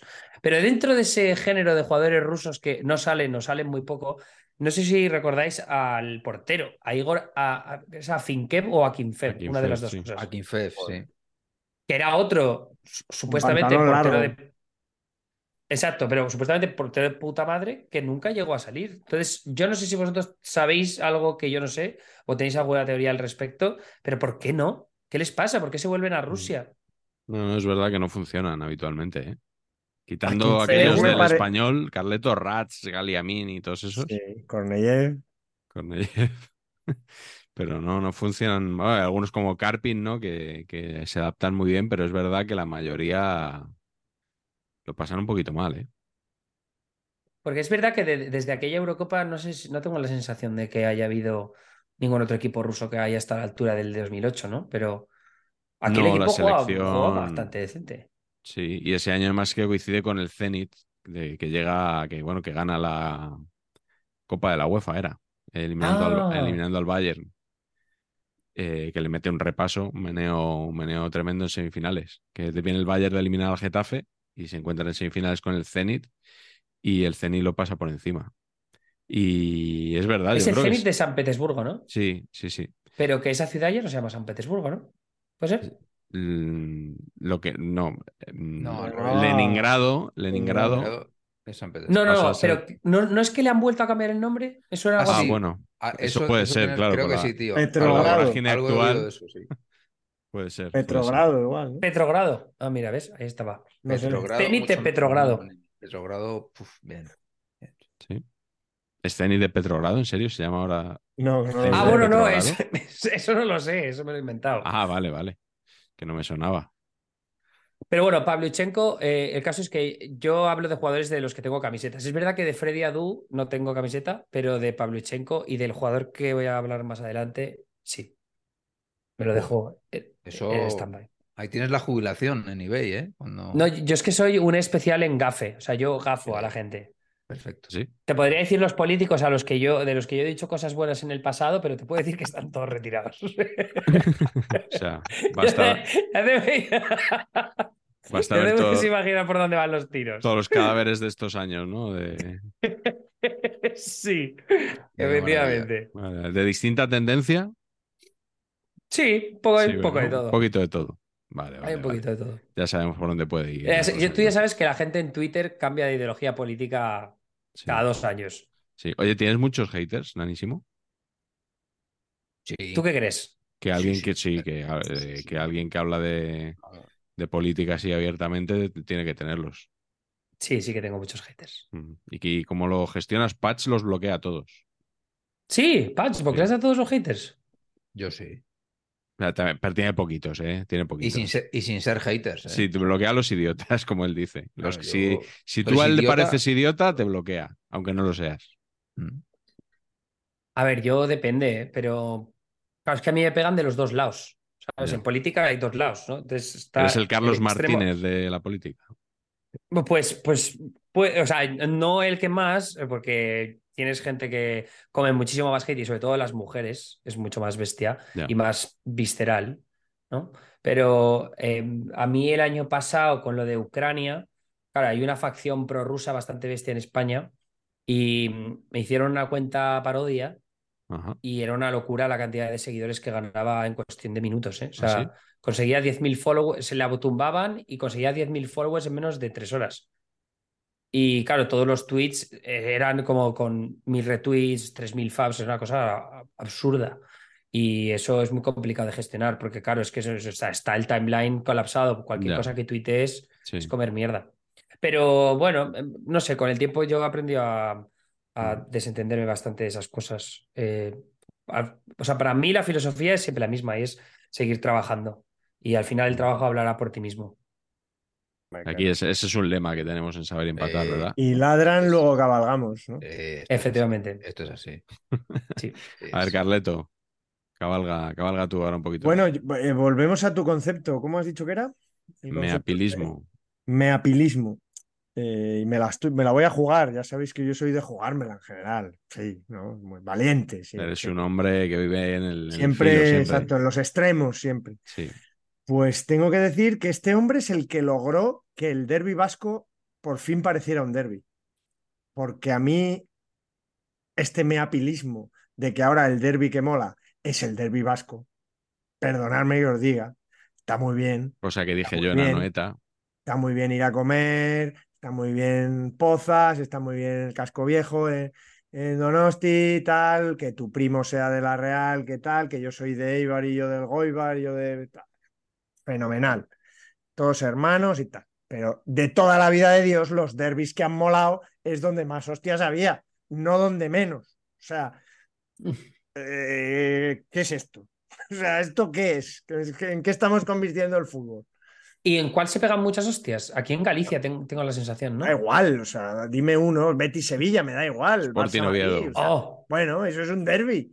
Lo Sporting otro es un partido mítico. bonito, fútbol noble, lo que quieras, pero el- no es el mejor derby del mundo, al revés. O sea, consi- considero que considero buenas noches, como dice, como dice. Arturo. Así, exacto. Eh, he dicho, a mí me encanta el derbi vasco, fenomenal, pero no me vendáis que es el mejor del mundo y yo creo que es un poco lo mismo, es el meapilismo este, que lo políticamente correcto y no... no... Pero un momento, ¿el, el derbi vasco entonces cuál es? ¿El Atleti Bilbao contra el Real Sociedad? No, Carleto tiene una teoría de cuál es el derby, el derby del, de la Real y el derby del Athletic. Eh. Ahí se nos El derby de la. Real y el derby del Athletic, no, el partido de la máxima. El derby está muy bien, es un derby, pero es un derby low cost, low cost. No low cost, perdona, low, perfil bajo. Como derby, Low como profile. partido. Como partido. Cualquier partido en San Mamés, cualquier partido en el en Anoeta son estupendos. O sea, si es que eso es así. Pero como derby, lo siento. Pero yo quiero un derby en el que se odien, que se odie la gente, que haya jaleo. Ya está, perdón, pero es mi- esa, es mi, esa es mi opinión. Y creo que el meapilismo nos hace decir que el derby vasco Real Sociedad Athletic es el mejor del mundo. No, es un partidazo, pero no es el mejor derby del mundo. Y el partido de la máxima rivalidad, tanto en San Mamés como en, el Reale o en, Anoeta, es contra el Real Madrid. Y ese día, qué casualidad, ese día valen los insultos, ese día valen las bengalas, ese día vale todo. Pues sí, pues me parece bien. Ese es un partidazo, claro que sí. Maravilloso. Eh, he dicho. Entonces, con el señor Zubiaurre, Zubiaurre, con Iván Zubiaurre, hubo Sí. lío. Hubo lío unos Sí, sí. añitos. Porque Sí, fue 2005 por ahí, ¿no? Fue aquello, 2005, Fue bastante 2006. duro, sí. El chaval era un chaval de, de la Real que, que había jugado eh, nada, 15 o 20 partidos de. Creo que era como el recambio de López Recarte, ¿no? Un poco. Sí, un lateral. Y, y él, bueno, en principio creía que acababa contrato. Él cuenta que habló y que, bueno, no contaba mucho, que, que decía que igual, que igual si llegaba una oferta, bueno, que como que no renovó, él tenía que renovar, no renovó y decía, bueno, pues si te vas a otro equipo, te vas, y que le, como que le daban libertad, ¿no? Pero resulta que se presenta con el Athletic de Bilbao y entonces se monta. La Real eh, alega que, que hay una cláusula que, por la cual renovaba automáticamente por un año más, no sé si por los partidos que había jugado y tal. Y entonces el chaval, en un momento determinado, hay unas, un procedimiento judicial y no puede, no puede jugar, tiene que esperar a la sentencia y la sentencia determina que el Athletic, o sea, que él tiene que pagarle 5 millones a la Real y que si no se los paga él, se los paga el Athletic con lo cual se convierte en un jugador, un fichaje carísimo. ¿no?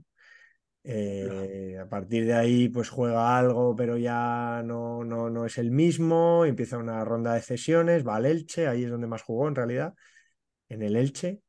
Eh, Albacete, Salamanca, Racing, pero bueno, nunca llegó a ser el mismo. Nunca pudo desplegar su, su- lo que había demostrado en la Real y, se perdió un jugador con 29 años en realidad.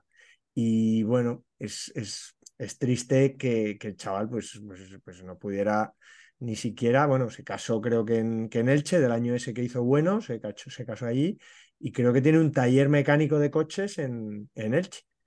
Y ahora vive en Elche, hace eh, triatlones y bueno, vive feliz y tal, pero la verdad que fue un caso, el pobre yo creo que jugó en primera división, jugó tres partidos más con el, después de dejar la Real, o sea que, que estuvo ahí en el dique seco. Y bueno, pues, pues ahí está. Un caso, ya, ya te digo, que se, que se convirtió el, el derby vasco en algo más, bueno, más peleagudo justo por, por este chico. ¿Tú crees que quizá la idea del taller mecánico la pudo sacar de la serie de Mariano Zores, de- del mismo nombre? Sin duda. Gran influencia. Es que Manolo y Benito. Mariano- Ah, no, eso Mariano. es. No. Eh, Te- Tellez tra- trabajaba también en algo, Ah, Oscar una Tellez. fábrica. Ese es en el, en el informe Robinson del Alavés que hizo Raúl. ¿no? Ahí estaba Tellez. Bueno, la verdad que es- me, me gusta eso, ¿no? Que pensar que donde mejor jugó, en el Elche, allí conoció a una chica, se casó y ahora ha acabado viviendo en Elche, donde jugó su mejor Mm. temporada. Es una cosa Mm, muy poética, si lo pensáis. sí. Sí, sí. Vosotros, vosotros eh, es- esta te va a encantar, Patch. Tú sabes que yo tuve una polémica muy grande con Elche que está marcada en mi página de la Wikipedia. No, desconocía esto. Futbolera, además, anécdota ¿Ah, sí? futbolera. ¿Por qué? ¿Qué Criticaste dijiste? el Mira, Palmeral yo- o algo. Yo estaba tranquilamente tomando unas cervezas, viendo un Madrid-Elche, Y esto, nada, fue hace un par de años. Esto ya fue posterior a mi recorrido con las elecciones estadounidenses. Entonces ya tenía una, un número abultado de seguidores en Twitter. Y entonces, el, yo no sé si conocéis el concepto este, bueno, sí que lo conocéis, el de gal. No decir gol, decir gal, ¿no? Que es algo Sí, muy de, sí, sí. de los madridistas. Total, que estábamos jugando contra Elche, creo que íbamos perdiendo, marcamos un gol del empate en, el último tramo del partido, en los últimos minutos, y yo tuiteo gal, ¿no? Y alguien me dice, una, una mujer me dice, qué fuerte que siendo de la terreta vayas con el Real Madrid en vez de con el Elche, ¿no? Entonces, con- contexto, ¿vale? Yo soy de Alcoy. Alcoy es la tercera ciudad por población en Alicante y Alcoy ha tenido siempre mucha historia de ciudad industrial, con mucho prestigio, tal, ¿no? Mucha historia también por detrás, mejores fiestas de música cristianos del, del mundo, las- la cabalgata de Reyes Magos más antigua de España. Tenemos muchas cosas bonitas. Pepa es de allí. ¿no? Pepa Blanes es de Alcoy, ¿no? Pe- no, Pe- Pepa Blanes no es de, es de Alicante, pero de Alcoy es. Creo que sí. Creo que también Igual te me- estoy descubriendo otra paisana. No, no, no, esto sí que lo sé, pero por eso mismo me estoy, me estoy sintiendo mal porque no sé si es que me estoy acordando mal. Toda la audiencia sí. entrando en Google. Sí, no, A no, ver, Sí. a ver de dónde es Ah, Pepa. Blanes. Primero a ver quién es Pepa Blanes y Claro. luego ya. Hombre, pero Bueno, periodista de la de radio y la Sí, de sí, la no, sí, sí, yo lo sé, pero que no sé si nuestros seguidores la tienen muy ubicada. En Muy fin. buena, además. La vieron eh, hace poco. Nuestros seguidores, dice Antonio Pacheco. ¿Cómo? Tú, Anto- tú no la conoces, Pues ¿no, tienes razón, es de Elda. Elda. Mm, me, me sonaba, me sonaba que era de la provincia, no, no Tienes razón, ahí la he cagado yo. Es de Elda, cuyo, cuya ciudad disfruta de un equipo en segunda división ahora mismo. Muy bien, pues nada, un equipo- saludo, un saludo a Pepa Blanes eh, desde aquí. Que nos estará escuchando. Sí. Los dos equipos alicantinos de segunda mejor división gente. y el Eldense. Pues, pues el tema es que esta, esta señora me dijo lo de lo de que qué hago apoyando a Leche siendo de la Terreta, ¿no? O sea, ¿qué hago apoyando al Madrid en vez de a Leche siendo de la Terreta? Y el tema es que, a, a ver, en- en- yo creo que esto pasa en todos lados, que siempre hay cierta rivalidad entre las ciudades de una provincia, ¿no? De a ver cuál es la, la mejor y cuál es la más guay. Bueno, pues entonces me puso eso y yo lo que le respondí es, ¿cómo voy a apoyar al equipo de una ciudad que lo único que tiene son palmeras y un bicho de piedra, que ni siquiera está en Elche? Perfecto, Porque macho. la de Elche está en Madrid. Ah, muy bien. Bueno, bueno, no sabéis, no, no sois conscientes. De hecho, o sea, Por lo que sea, te criticaron, ¿no? tú, me gustaría enseñaros el audio de un, de un chico que me envió, que me dijo básicamente que como me acerque a Elche me mata. me lo envió por Instagram. Pero, o sea, la gente estaba indignadísima. Pero ahora viene lo mejor. O sea, esto pasa sin pena ni gloria, la gente se olvida. Y a los dos meses o así me escribe alguien de la Universidad de Elche, de la Facultad de Periodismo, y me invitan a dar una charla sobre periodismo, ¿no? Entonces yo estaba en Nueva York, yo no podía entrar, no podía, no podía. Entonces yo les dije, oye, vosotros sabéis que yo hace poco me metí en un percal bastante heavy con la gente de Elche y que esto va a ser un poco polémico, ¿no? Y me dice, sí, sí, somos conscientes, no pasa nada. Y yo, como soy gilipollas, dije, venga, voy a quedar bien con los de Elche y voy a ir a la charla esta. Total, menos mal que no fui en persona, porque cuando anunciaron que yo iba a dar la charla, se lió, no, 20 veces más de la que se lió. Hasta el alcalde salió a decir en Twitter que qué fuerte que me hubieran invitado a mí, es que eh, lo único No, que no, buscaba con mis comentarios sobre Elche era fama o no sé qué leches. Y tuve que ir a la televisión pública de Elche a dar una entrevista y a pedir disculpas públicamente Hombre, por mis comentarios sobre la ciudad. Dijiste aquello de si alguna persona se ha podido sentir ofendida. No, no, no. Sabía que no tenía que decirlo. A ver, que ya a mí me sabía mal que la gente se hubiera indignado tanto, pero tío, también tómatelo con calma, macho, que, que es una cosa del fútbol, de verdad. Bueno, en fin. Te querías hacer famoso a costa de Elche y te pillaron. Y el caso es que un ex trabajador mío que, que no se llevaba muy bien conmigo y con mi equipo eh, es editor de la Wikipedia y añadió esa polémica a mi página de la Wikipedia y no hay forma de quitar. Esa- No, no- no hay forma de quitarlo, eso. No hay forma, no hay forma. Tengo, tengo que decirte que te lo mereces. Es información manuales- relevante. Todos los manuales estos de buenas prácticas, ¿no? En redes y tal, los tiraste por la Yo por el Saltaron barranco. por los aires. me los, me los pasé por el forro de los huevos, sí que es verdad. Carleto, tú no tienes ninguna de estas para, para contar. No- va, cuéntanos mejor una joven promesa. Ya me Ni toca a mí. en Vigo, yo he dicho ni, siquiera en Vigo ya- las ya- has armado tú así de gordas. Ya ha dado la vuelta de Zubiaurres y acabo de decir Ah, que eras tú. Joder, Claro. es que. Perdón, eh, perdón. Es que hablo mucho, es mi culpa. Elche, Elche, Elche. El Sí, sí. Estábamos Elda, ahí. Elda, Pepa ¿Qué, Blanes qué será de, qué será de Becacheche, por cierto? Sigue ahí, ¿no?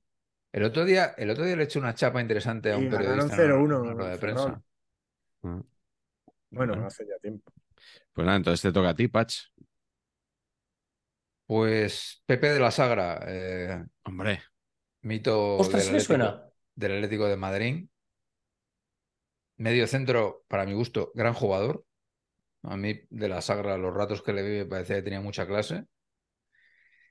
Experimento, yo creo, también del Atleti de voy a subir a gente y tal, eh, que, que- que no funcionó. Y hay una historia que, que no, que no sabía, ¿eh? Que es que, o sea, de la Sagra debuta con 18 años en el Atleti, tiene un año menos que Raúl. O sea, un año más que Raúl.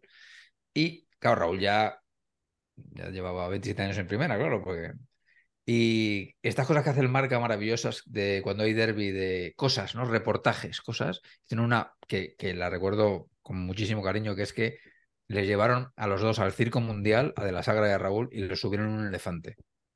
Que yo creo que, quiero decir, que a partir de ahí todo va cuesta abajo porque tú has salido en el marca así con un elefante, pues, joder, pues eso, eso es impresionante, ¿no?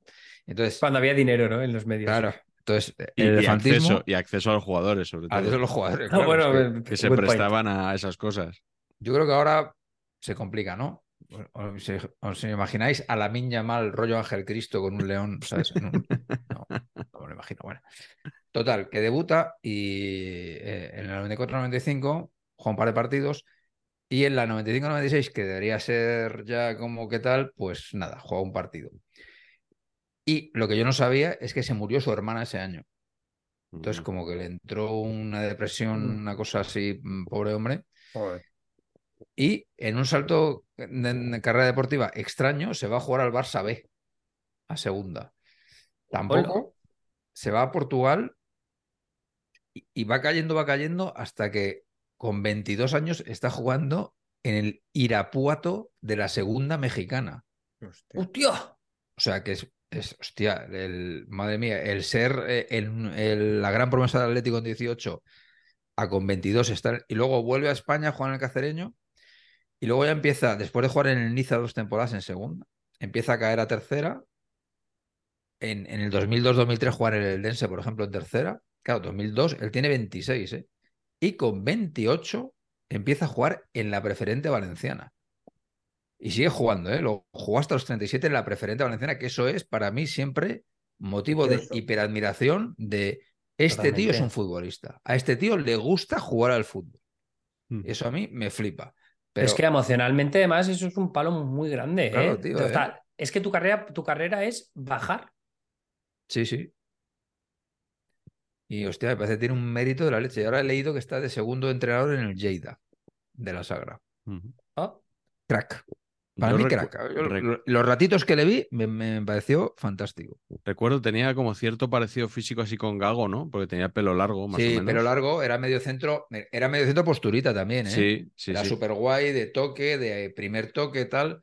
Lo que se llevaba en aquel entonces también, ¿eh? En el medio centro, que era el rollo milla de viene y juego rápido y me muevo y tal. Era Eh, Milla con el look de redondo, ¿no? Quizá. Sí, sí. Pero que no sé, hostia, yo pensé que iba a ser mucho más. Y cuando se fue al Barça pensé, oye, pues igual ni tan mal. Igual es, No. es el, el club para él. Yo recuerdo el, el partido que, de- en- si no es el que debutó, debía ser la segunda vez que salía con el Atleti, que no, no era de la Sagra, era Pepe. Pepe ponía en la Pepe camiseta. estaba, no, en la camiseta yo creo que todavía no había dorsales, Ah, no, no, porque justo empieza después, pero en, el, en las hojillas de los medios de comunicación, y entonces dijeron, quien estuviera ese día en la radio o en la tele, dijo, y sale con el 15 Pepe. Y creo que fue en la radio porque hubo como cierto cachondeo con que saliera un jugador llamado Pepe. Y es verdad que para el estilo de juego que tenía no le pegaba nada llamarse Pepe, apellidándote Patch de la Sagra. De la, de la Sagra. O sea, Claro. es que transportador de ángulos, todo. O sea, precioso. Mucho más potente. Pues mira, ya que eh, has hablado de un, un canterano del Atleti, yo quiero hablar de Patricio Rubio. Patri, Este es, este es la definición del programa de hoy, es este jugador. Es para el que en su día estaba considerado, y seguramente lo era, el juvenil más caro del mundo. Porque Jesús Gil se volvió loco. Eh, Patrick es de, es de Huelva, eh, La Palma del Condado, si no me equivoco, Patch, tú que controlas los, los, la- los lugares y fechas de nacimiento. Eh, cantera del Betis, chico que empieza a despuntar, bueno, centrocampista así de vocación ofensiva, ¿no? Media puntita, eh, de los que gustan a Carleto.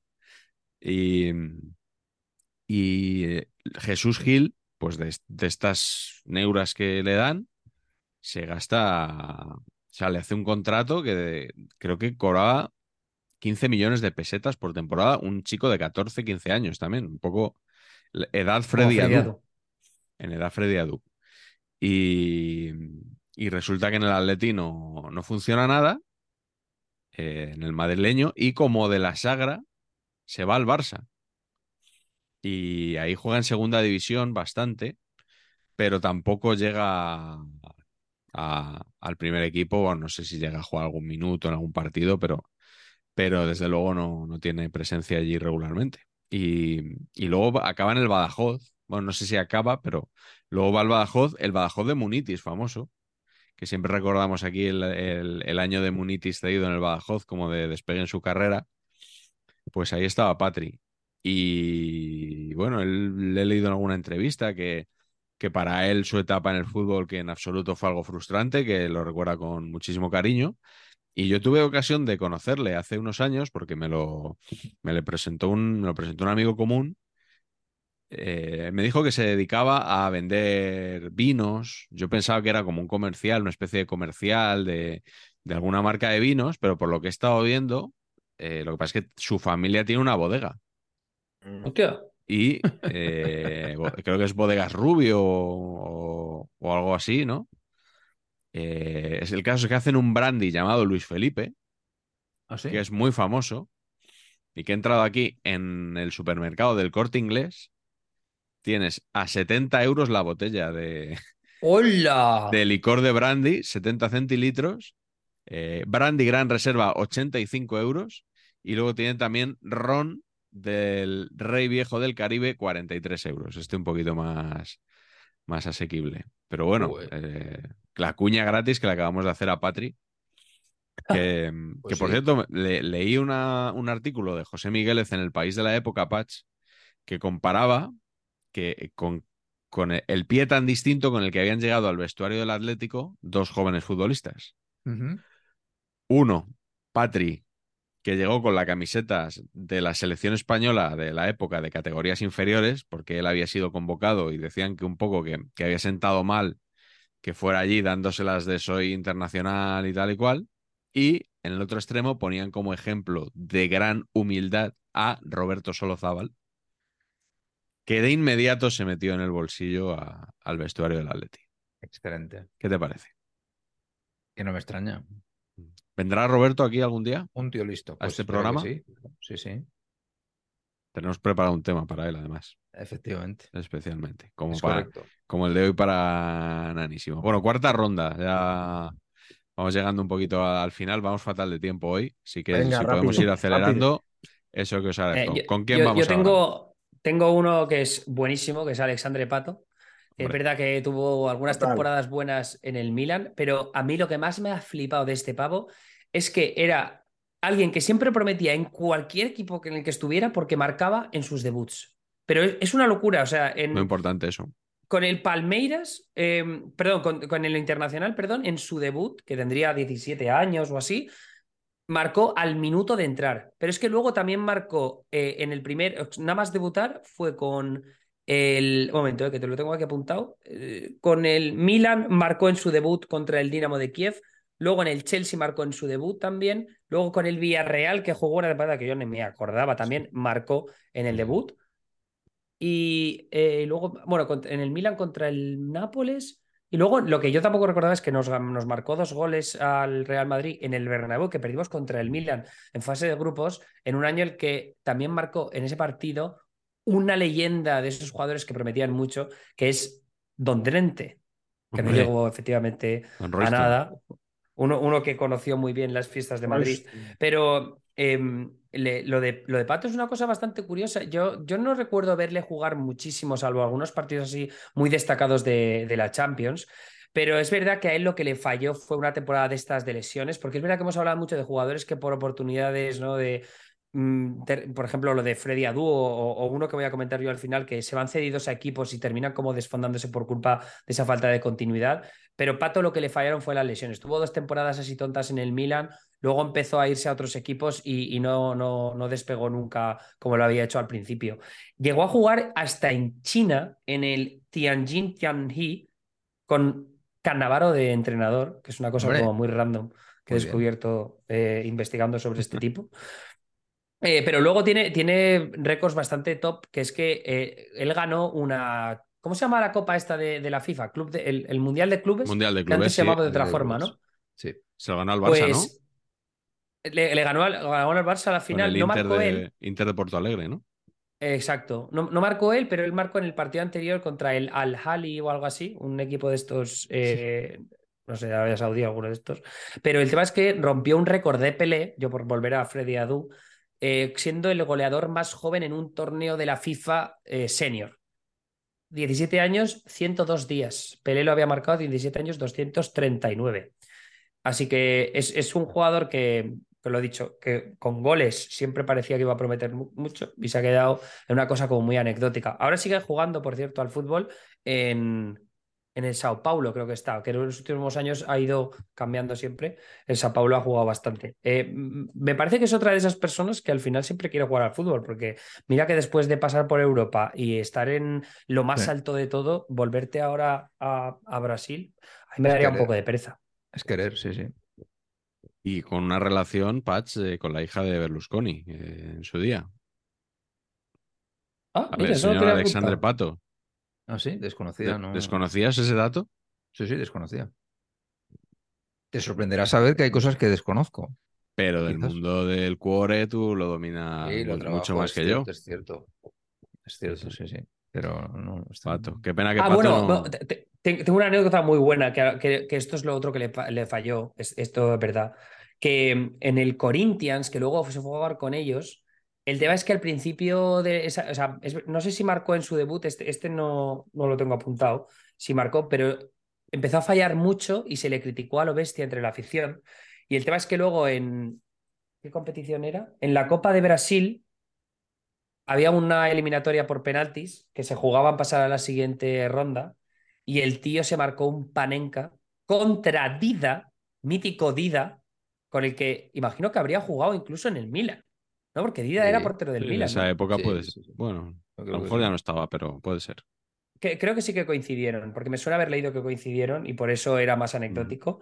Pero el tema es que le hizo la panenca y Dida le vio venir la jugada y se lo paró. Entonces, claro, después de todas las críticas que había acumulado en el Corinthians fallando a puerta vacía, esto fue como la gota que colmó el vaso.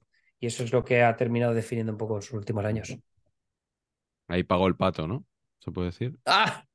Joder, Miguel. Efectivamente. tío. Sí, iba a decir que es una pena que este chico no haya venido a España porque podía haber dado muchísimo juego. Bueno, estuve, con- pero con los tú sabías que yo no me acordaba que estaba en el Villarreal. sí, eso sí lo recuerdo, pero quiero decir que no, que no jugara mucho, que no cuajara, que no Ya. jugara en, en un grande, ¿no? ¿Qué, qué entrenador lo tuvo? Eso Pues no- qué temporada era, lo sabes. Do- a ver, un momento. me acuerdo. 2000... ¿Sería 2016 o sí? 16, 2017. 16 en el Villarreal. Uf. Pues no sé, no sé qué le tocaría. El Villarreal es otro que ha cambiado bastante. Igual Marcelino, uno de estos, ¿no? Marcelino top. Carleto, ¿con quién vas Vamos rapidito. Venga. Voy con un futbolista del que, joder, de esas cosas que luego lo pierdes de vista. Es verdad que luego jugó en el Sporting de Mayor y por eso me acordaba, lo, lo- lo he refrescado más, siempre me fijo más en, en ese equipo, pero me acuerdo perfectamente del día que debutó eh, Alberto Rivera Riverita con el Madrid. Sí, sí, sí, sí. Un partido en Vigo, el año de, el año de Valdano, con la liga ya ganada, que, que daba igual ver ese partido, pero, pero pues por lo que sea lo vi y, y resulta que salió este chico y, y metió un gol. Y yo no sé si sigue siendo, creo que sigue siendo el mm, goleador más joven de la historia del, del Real Madrid, con aquel gol que metió con 17, ¿Ah, sí?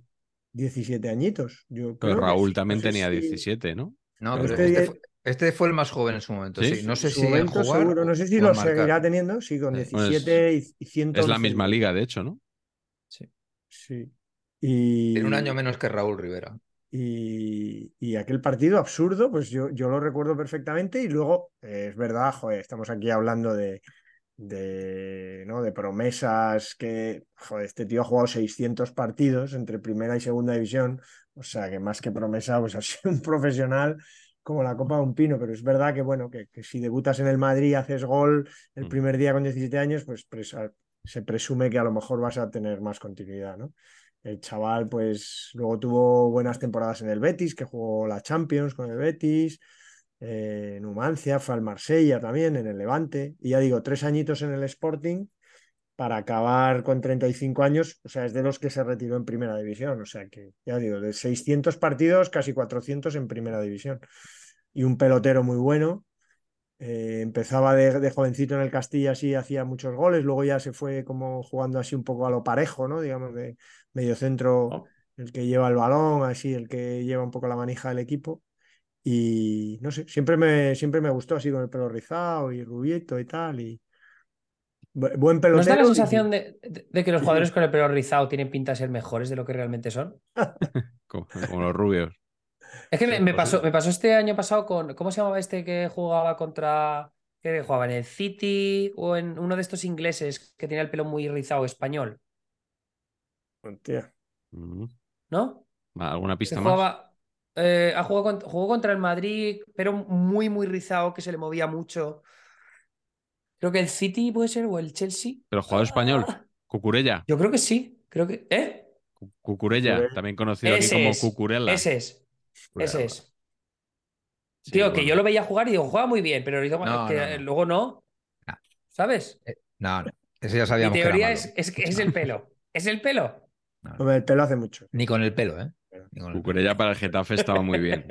Eso no hay que lo remonte. No, Y que, bueno, por, por acabar con Rivera, eh, he mirado a ver qué ha sido de él y tal, y bueno, está retirado y eso, y ahora creo que tiene el récord, es el de estos récords que, que, que, que algún medio deja caer porque lo ha comparado con los tiempos de los que conocen.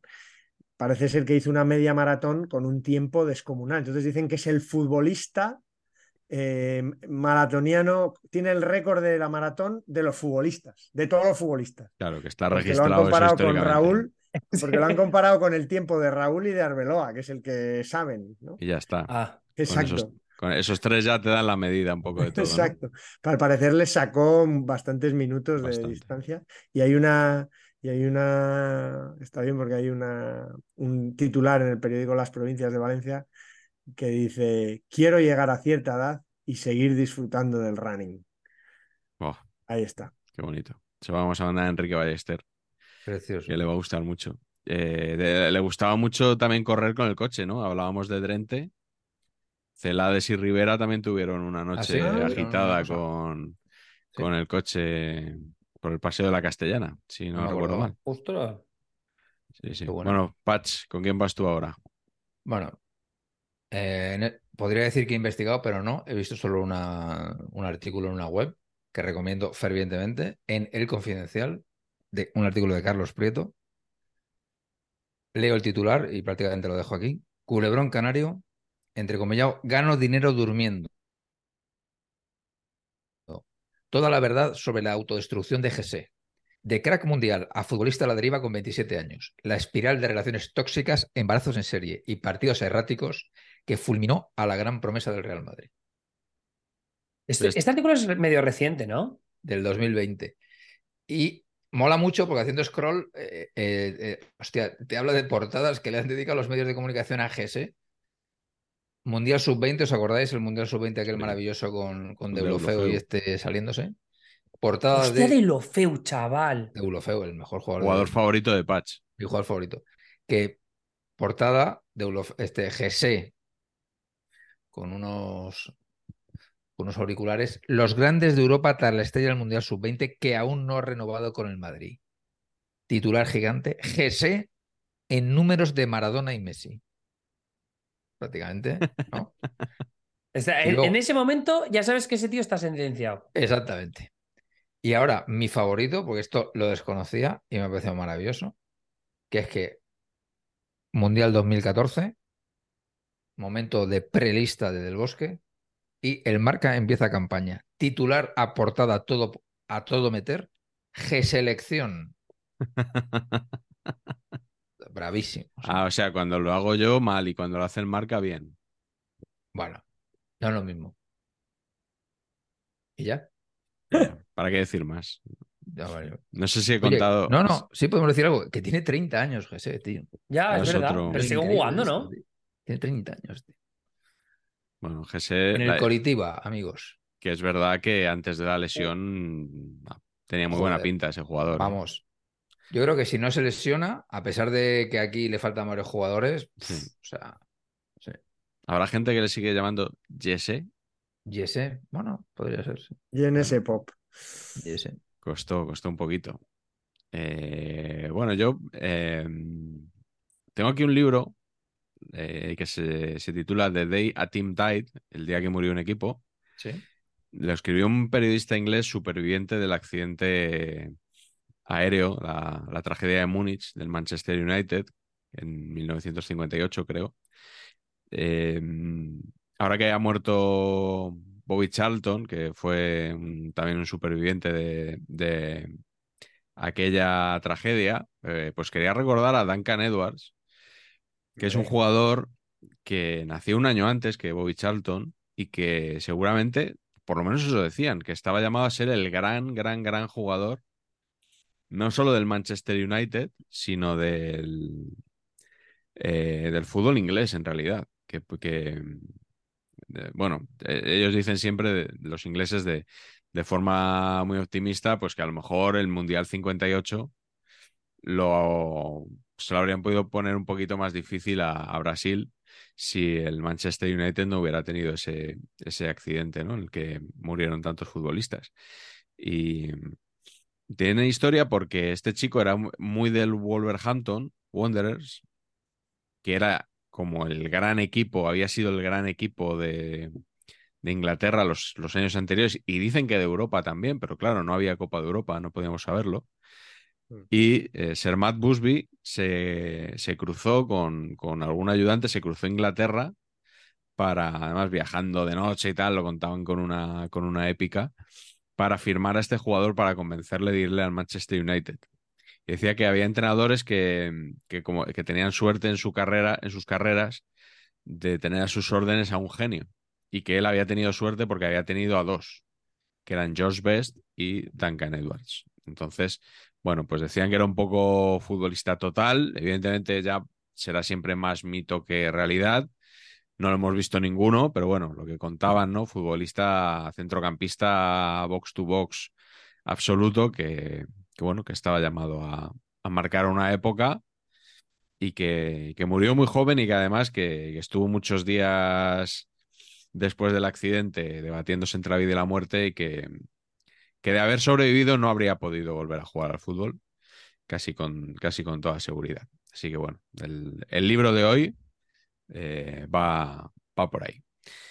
Y vamos ya con la, con la última ronda, si os parece, con, la, con el último jugador, nanísimo. Vamos allá. Me ha recordado a que esto Carlos lo habrá visto, pero que hace poco la de la Sociedad de la Nieve, la de Bayona del accidente de avión. Jugadoras de rugby en este caso, más que jugadoras de fútbol. Sí. Pero tremenda también. Uh -huh. eh, yo lo último que tengo es eh, la razón por la que existo.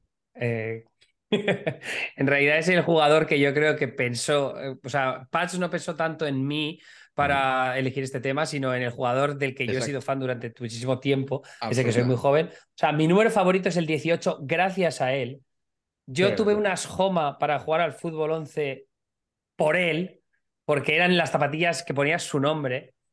Y, y, durante mucho tiempo, bueno, sigo teniendo una camiseta suya del Hércules, y es Javier García Portillo, jugador del Real Madrid, máximo goleador de toda la historia de las categorías inferiores del Real Madrid, con más de 700 goles, 400 goles oficiales, superando Portigol. las marcas previas de Raúl. Empezó más o menos en el primer equipo, en aquel equipo de Cidanes y Pavones, con un golazo, empate contra el Panathinaikos en la ronda previa de la Champions. Joder, ya te digo. y a partir, de ese, a partir de ese momento nunca más se supo de él. Porque pasó por un montón de clubes cedido, estuvo en el Brujas, en la Fiorentina, no hizo nada en prácticamente ninguno de ellos. Y eso que era de- la primera vez en mi vida que yo empecé a seguir a un jugador desde lejos, siguiendo los resultados y tal de- del internacional, fue con Portillo. Además era uno de estos que se ponía mucha gomina en la cabeza en un momento en, la que la- en, la- en el que los jóvenes se ponían mucha gomina para plantarse el pelo. Pero todo- todos esos pequeños detalles que parecía que apuntaban a un jugador que podía convertirse en una nueva leyenda del Madrid, pues no, yo creo que le afectó bastante el no tener oportunidades en el Madrid, además de esa época que hubo muchos entrenadores seguidos después de Del Bosque. ¿Cómo se llama este, verás, este entrenador brasileño? Vanderlei Luxemburgo. Eh, eh, yo creo que Luxemburgo me quiere sonar a mí en mi memoria Mm. eh, selectiva de la época de Portillo, que era Luxemburgo el que más lo ignoró. Pero claro, en ese, en ese equipo que venían tantas estrellitas, tal, era muy, siempre muy difícil, así que nu- nunca tuvo la oportunidad. Ah, Jugó en el, en el- ¿cómo se llama? El Gymnastic, ¿no? Jugó en el Osasuna, estuvo en el Hércules, donde sí que se desempeñó un poquito mejor, pero nada, no, no ha conseguido nunca del todo convertirse en ese goleador que tanto prometía. No, no fue Portigol por desgracia, en las categorías superiores. Y ahora quizás sí que tenga más vida como entrenador. Está en el cuerpo técnico del Hércules. ¿Así? Eh, de hecho, coincidí hace poco en Chamartín con él. Lo que pasa es que no terminé de reconocerlo porque no venía con el pelo tan, engominado. Y la verdad es que me arrepiento mucho porque me habría encantado darle un abrazo y decirle que he sido muy, muy fan y que durante muchos años estuve muy motivado en el fútbol gracias a él. Dos, dos puntualizaciones. Madrid, Chamartín, Clara Campoamor. Efectivamente, Y, me cago, eh, en, me, me cago en esa estación, que lo sepamos todos aquí. Y eh, marcó un gol muy importante en, eh, al Borussia Dortmund. Que le- sin, sin ese gol se había, se- yo creo que es su gran aportación a, al Real Madrid, que en una fase de grupos... ¿Que ganamos esa Champions? ¿Esa? No, eso ya no. No, fue- Eso ya eso no, fue la pero- siguiente. bueno, cre- creo que no, ¿eh? Eh, Creo que fue O después sea, del- él, él ganó, él ganó una Champions con el Madrid, seguro. Creo que fue Lo que no después sé de es- 2000. No, creo que no fue la de 2002, pero no estoy seguro, ¿eh?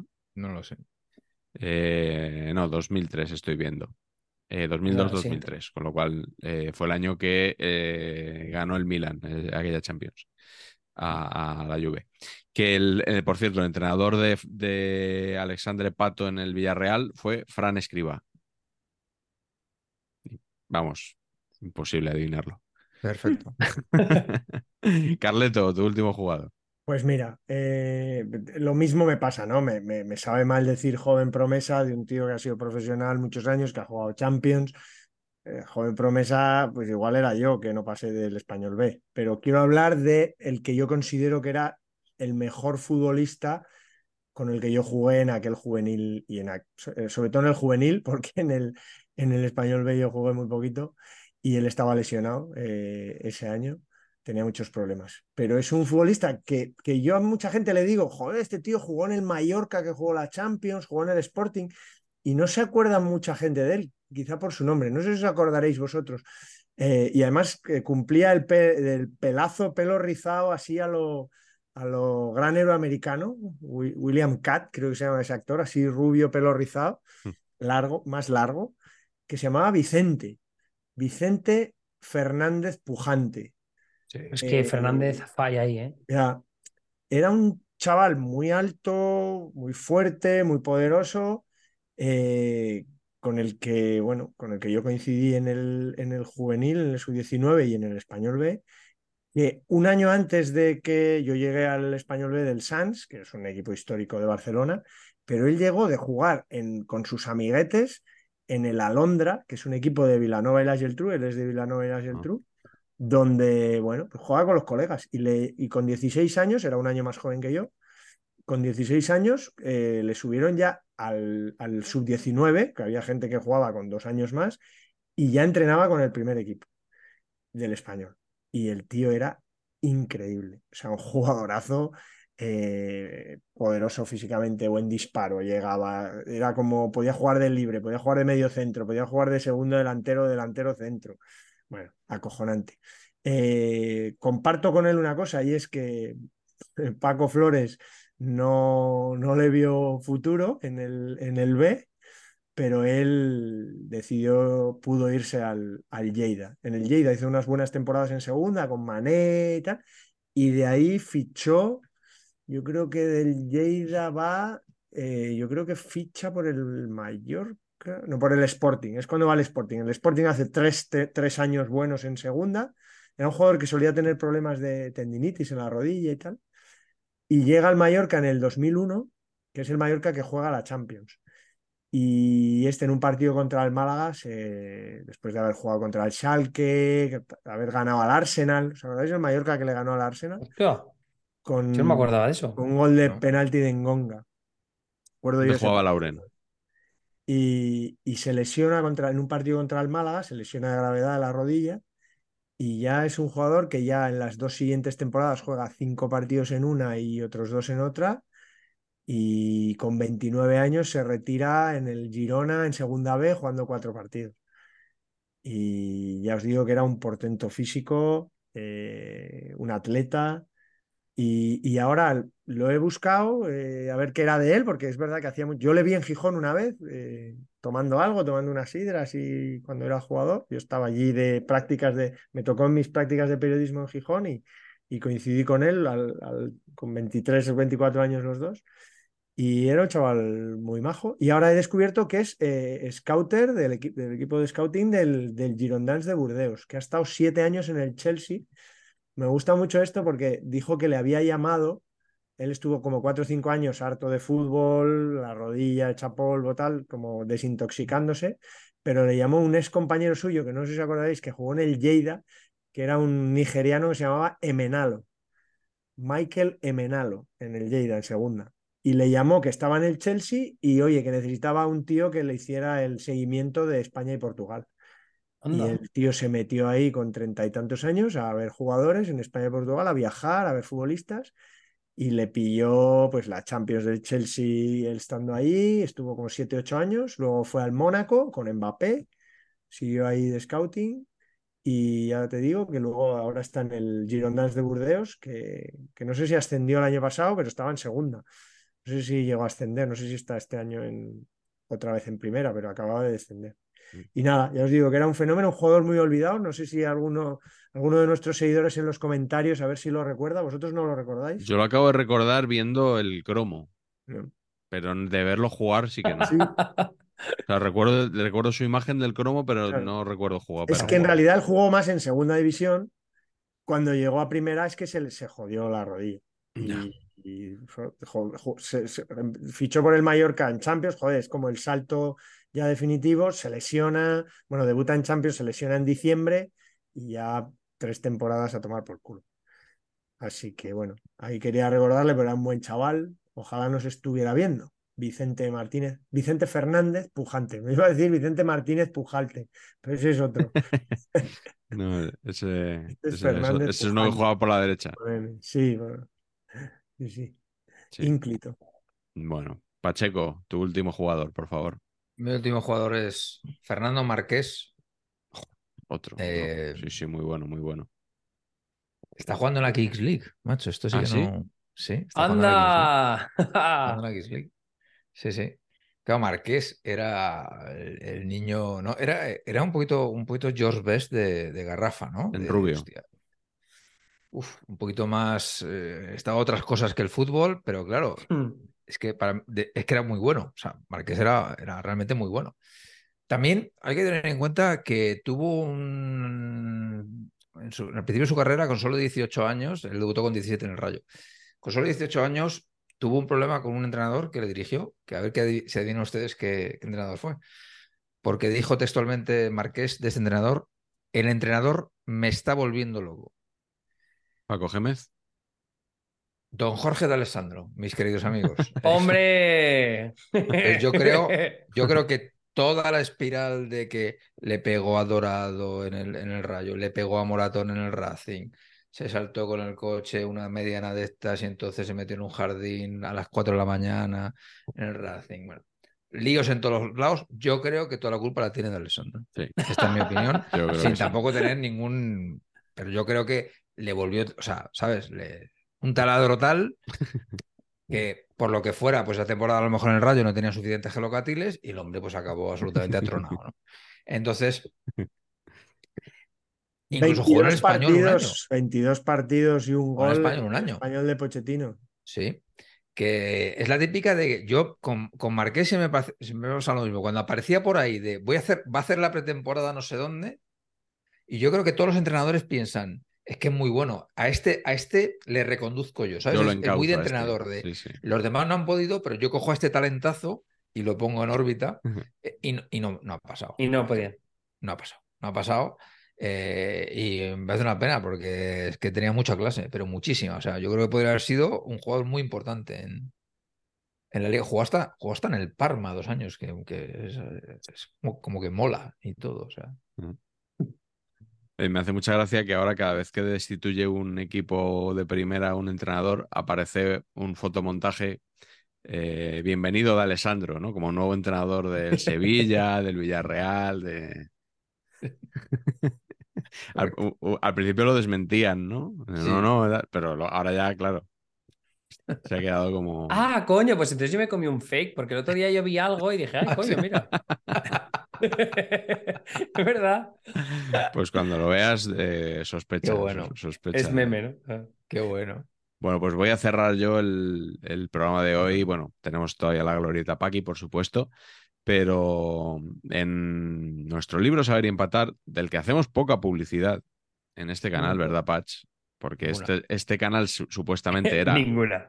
era para promocionar un poquito el libro y se nos fue de las manos. Eh, dedicamos un, un capítulo a un poco al estilo Robin Friday, los mejores jugadores que nunca viste jugar. Y tenemos un subapartado para las estrellas juveniles del PC Fútbol.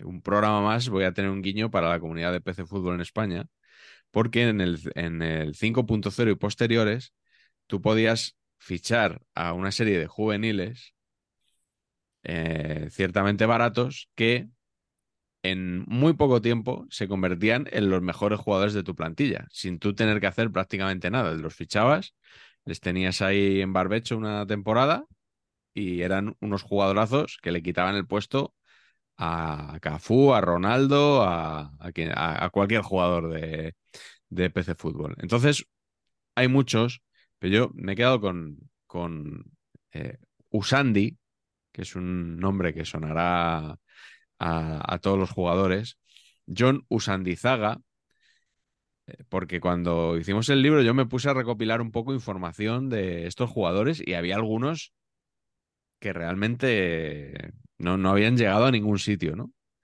Ah, pero Entonces, vale, pero no son inventados, ¿no? o sea, son no son inventados. reales juveniles. Son, son juveniles Ah, que vale, estaban vale. despuntando en aquella época o parecía que iban a despuntar. Y, por ejemplo, me acuerdo de Dani Mayo, portero que es de la cantera del Deport, Mm. que tú tenías a Bufón en el equipo y lo tenías que quitar, porque es que Dani Mayo te cogía más media que Bufón. Así funcionaba un poco el tema de, de juveniles, ¿no? Entonces, Usandi, mm, por lo que pude rascar por ahí, es un chico que jugaba en la Real Sociedad de la cantera, pero que nunca pasó del juvenil. eh, y que jugó tres temporadas en el Beasain, en, Segunda División B. Y, y sus registros eran 79 partidos, 5 goles. Mm, un poco, digamos, alejado del, jugador que habían imaginado los amigos de Dynamic Multimedia, creadores del juego. Y el otro dato que pude recabar de él es que en las elecciones municipales de 2007 eh, concurrió a, a la lista de un partido político, era el número 7 en la lista de Acción Nacionalista Vasca al Ayuntamiento de Tolosa. ¿Eso, ¿Eso de qué es? ¿De qué palo Eh, es? Pues esto, eh, concretamente, fue ilegalizado unos meses después por el Tribunal Supremo debido a su vinculación por la- con la banda terrorista ETA. Ah, perfecto. Ah, Joder, macho. Genial. Así que eh, Eusko Aberchale e Quincha se, se llamaba este, este partido. No alcanzó el escaño, hay que decir. No alcanzó el escaño. El que podría alcanzar cualquier cosa que se propusiera, incluso en política, es Paqui Beza. Vamos, por fin, a la glorieta Paqui.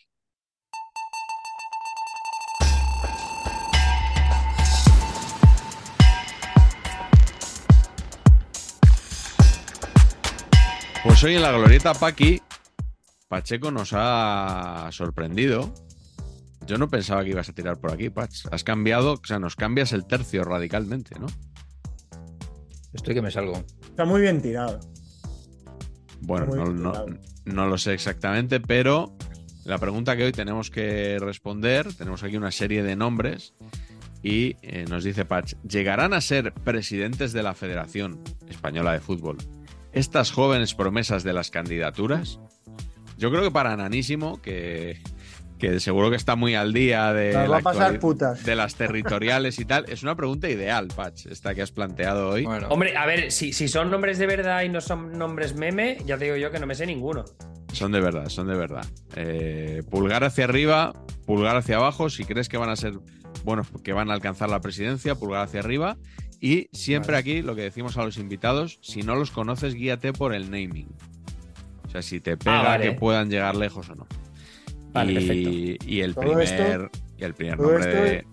Perdona, todo esto es porque Raúl, el de Canal Plus, que ya se ha hecho público, aspira a ser presidente de la Federación Riojana en breve. En las próximas elecciones a celebrar en Logroño. primicia que nos los diste, medios, que nos diste pierdes- recientemente y que no podíamos contar porque manejamos tanta información aquí que, claro, es que que tampoco. se nos acumula. No, pero es que hasta ahora no había sido, no había sido, era Sí. todo petit comité. Sí, bueno, primer nombre de la glorieta Paqui de hoy, candidato Pedro Rocha. Hombre, yo creo que alguien que está ahí de dentro No, bueno, ya ya ha tiene mucho ganado, ¿eh? Yo, mira, te- solo, solo lo he votado porque uno de los productores de Neutral se, se apellida Rocha. Ah, muy bien. No será Ricardo, Igual es- ¿eh? Igual es familiar. Juan, Juan Marrocha. Glauber. Glauber Go- Rocha era un, un director de cine brasileño. Yo a mí esta gente que dice, brasileño. yo vengo aquí, me voy y no quiero saber nada y tal igual. Y acaba presentándose mal, Sí. mal. Escuchaste un poquito el ajuste de cuentas de David Sánchez con Isaac Fouto, que había dicho que no se iba a presentar Pedro Ah, Rocha. sí, sí, sí, sí, sí, Sí, sí. Estuvo bastante grato, bastante grato. ¿Sabes que se rompió un dedo, eh, Fouto?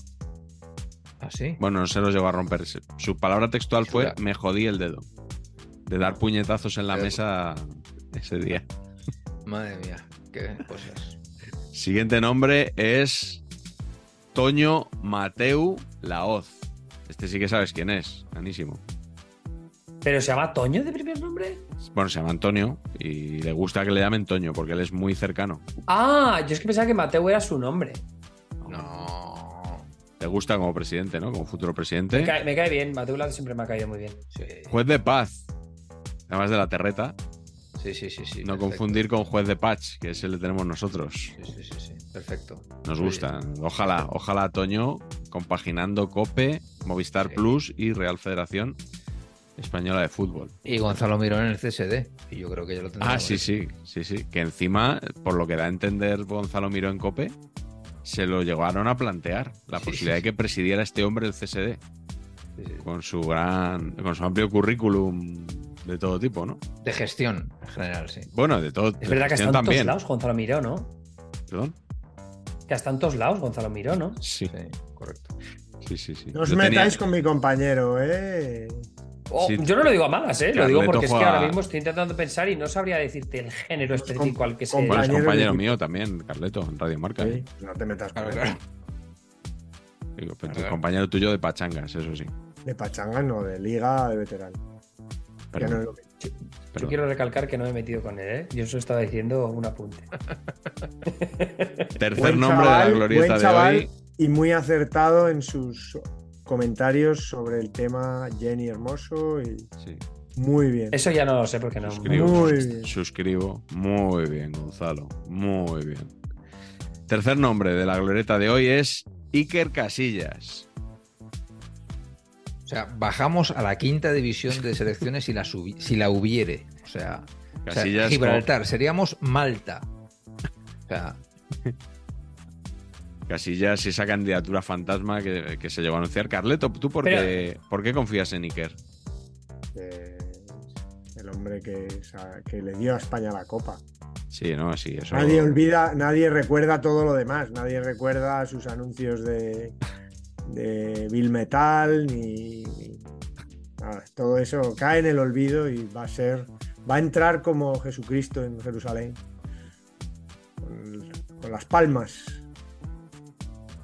Yo, yo, yo creo que puede ser un poco como lo que comentábamos al principio de- del programa, que es Milley, Trump, Mourinho, ¿no? O sea, una persona completamente abocada al caos, pero muy divertida. Va a ser- sería un mandato muy divertido.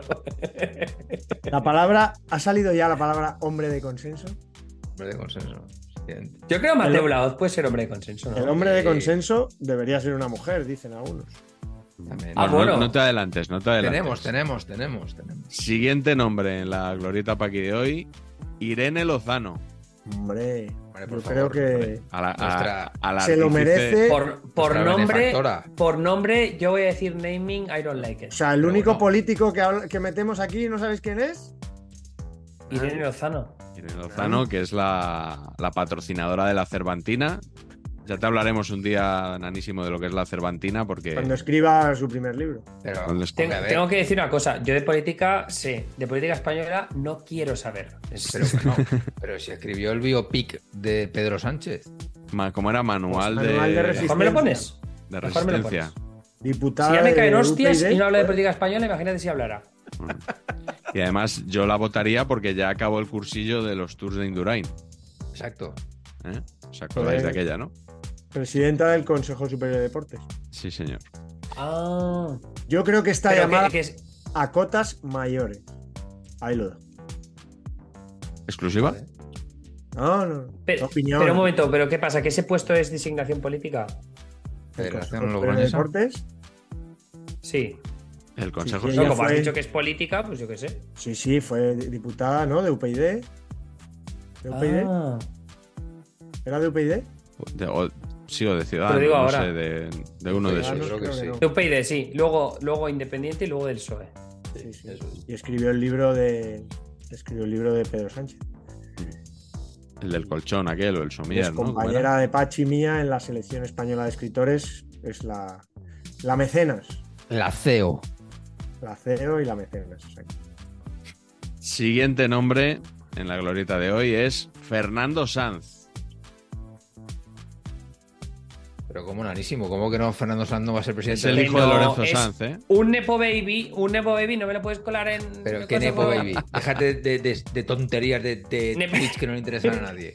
Primero, primero, Ingrid Asensio. Es el marido de Ingrid Asensio. O sea, ya, solo con esto. Que da igual. Otra- Nepo otra- Babies no aceptamos.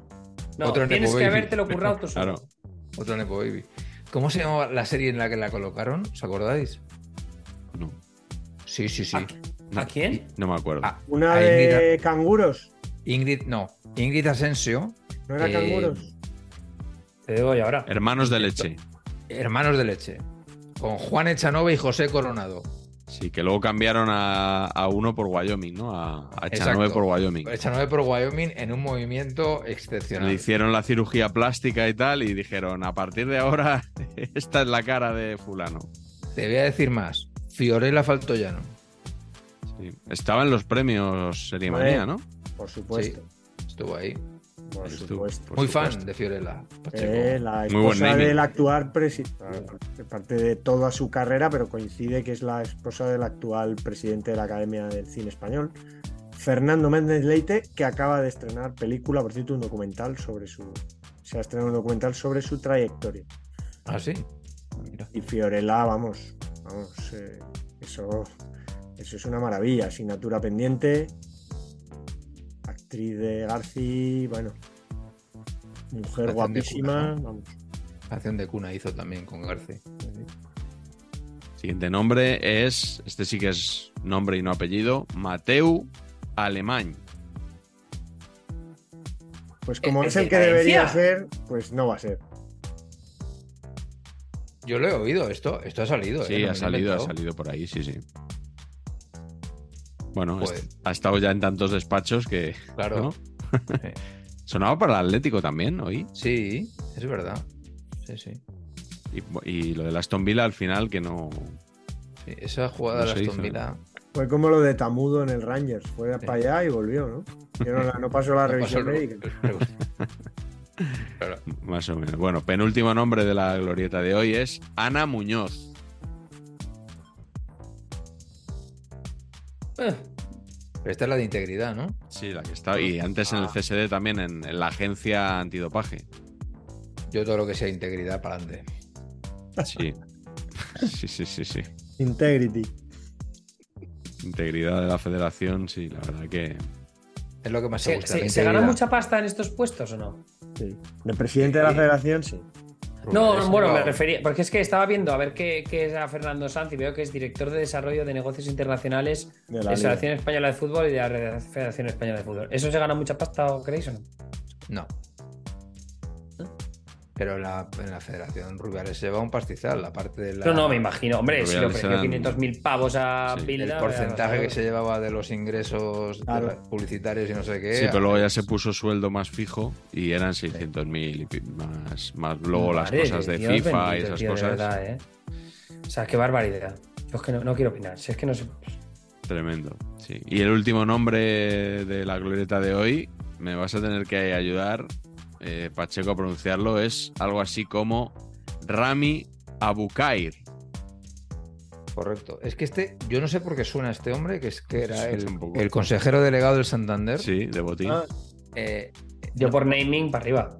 no tengo eso ni idea. Sí, eso sí, por naming muy no tengo bueno. ni idea de, de su- de sus filias futbolísticas de este caballero en concreto. mm, desconozco, o sea. Sí. Que es andaluz, pese a, ¿no? al, al nombre, es, es granadino. Sí. Rami Abukair. Ah. Para mí, mi favorito hasta ahora. Hombre, es el mejor nombre, chiquis. ¿Qué quieres que os diga? Ah, como, como opines igual con los congresistas y los senadores en Sí. Estados Unidos. No, pues escucha, eh, mi, mi congresista favorita es por naming. Abigail Spamberger. Hombre, Ahí te quedas. Espectacular. Sí. Spamberger, buen nombre. Oye, que, que, ¿cómo va a estar la. Resúmenos así en un minutillo antes de irnos. ¿Quiénes van a llegar ahí a la, a la recta final de las elecciones americanas? Está Patch ahí mirando ya New Hampshire, cómo está el voto. ¿Lo dices por las primarias republicanas o las generales? No, ¿Cuál va a ser la pelea de, de 2024? Los tickets. La pelea- ¿Cuáles son los tickets? Muy, probablemente. Biden se presenta. Biden se presenta porque no queda otra alternativa. O sea, ahora mismo plantear una alternativa a Biden. Y Kamala es no, porque no era la. Kamala es- saca peores números que Biden. Y ¿Sí? plantear a alguien diferente, claro, Kamala querrá ser, por tanto, divides al partido, no hay una opción de consenso, hay primarias, se lía la de Dios. Mientras tanto, el Partido Republicano también está dividido y no te aprovechas de eso. ¿Cómo te aprovechas de eso? Con Biden, que está muy mayor y está bastante jodido cada vez más lo cual plantea bastantes problemas porque uno, uno de estos viajes se queda clavado, pero también es verdad que yo tengo la teoría de que Trump da tanto miedo, porque queda un yuyu que te cagas, que Biden es capaz de ganar en silla de ruedas en 2024. Y no, es mi hay, y no hay alternativa Sería el primero. a, a Trump, el, el gobernador de Florida o algo de eso.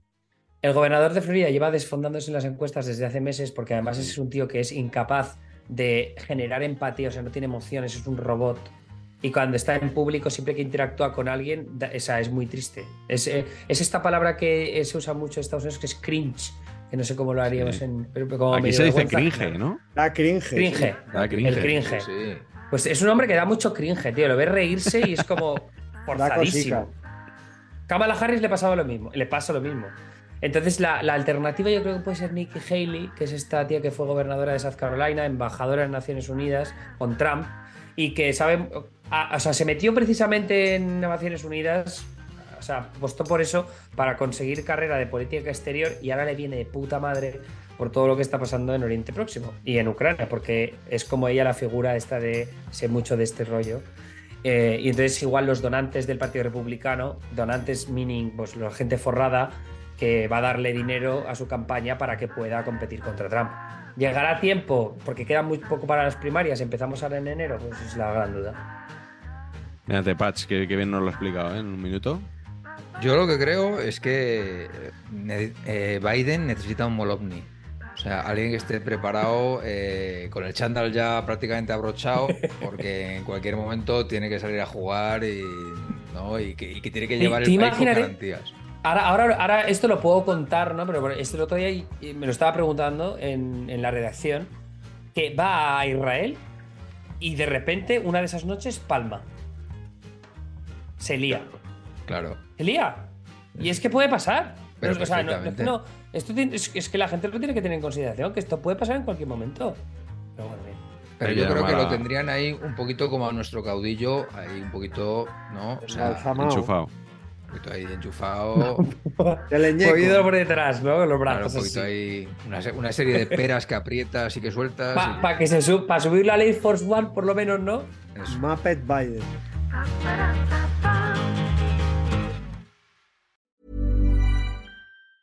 Planning for your next trip? Elevate your travel style with Quince. Quince has all the jet setting essentials you'll want for your next getaway, like European linen, premium luggage options, buttery soft Italian leather bags, and so much more. And is all priced at 50 to 80% less than similar brands. Plus, Quince only works with factories that use safe and ethical manufacturing practices.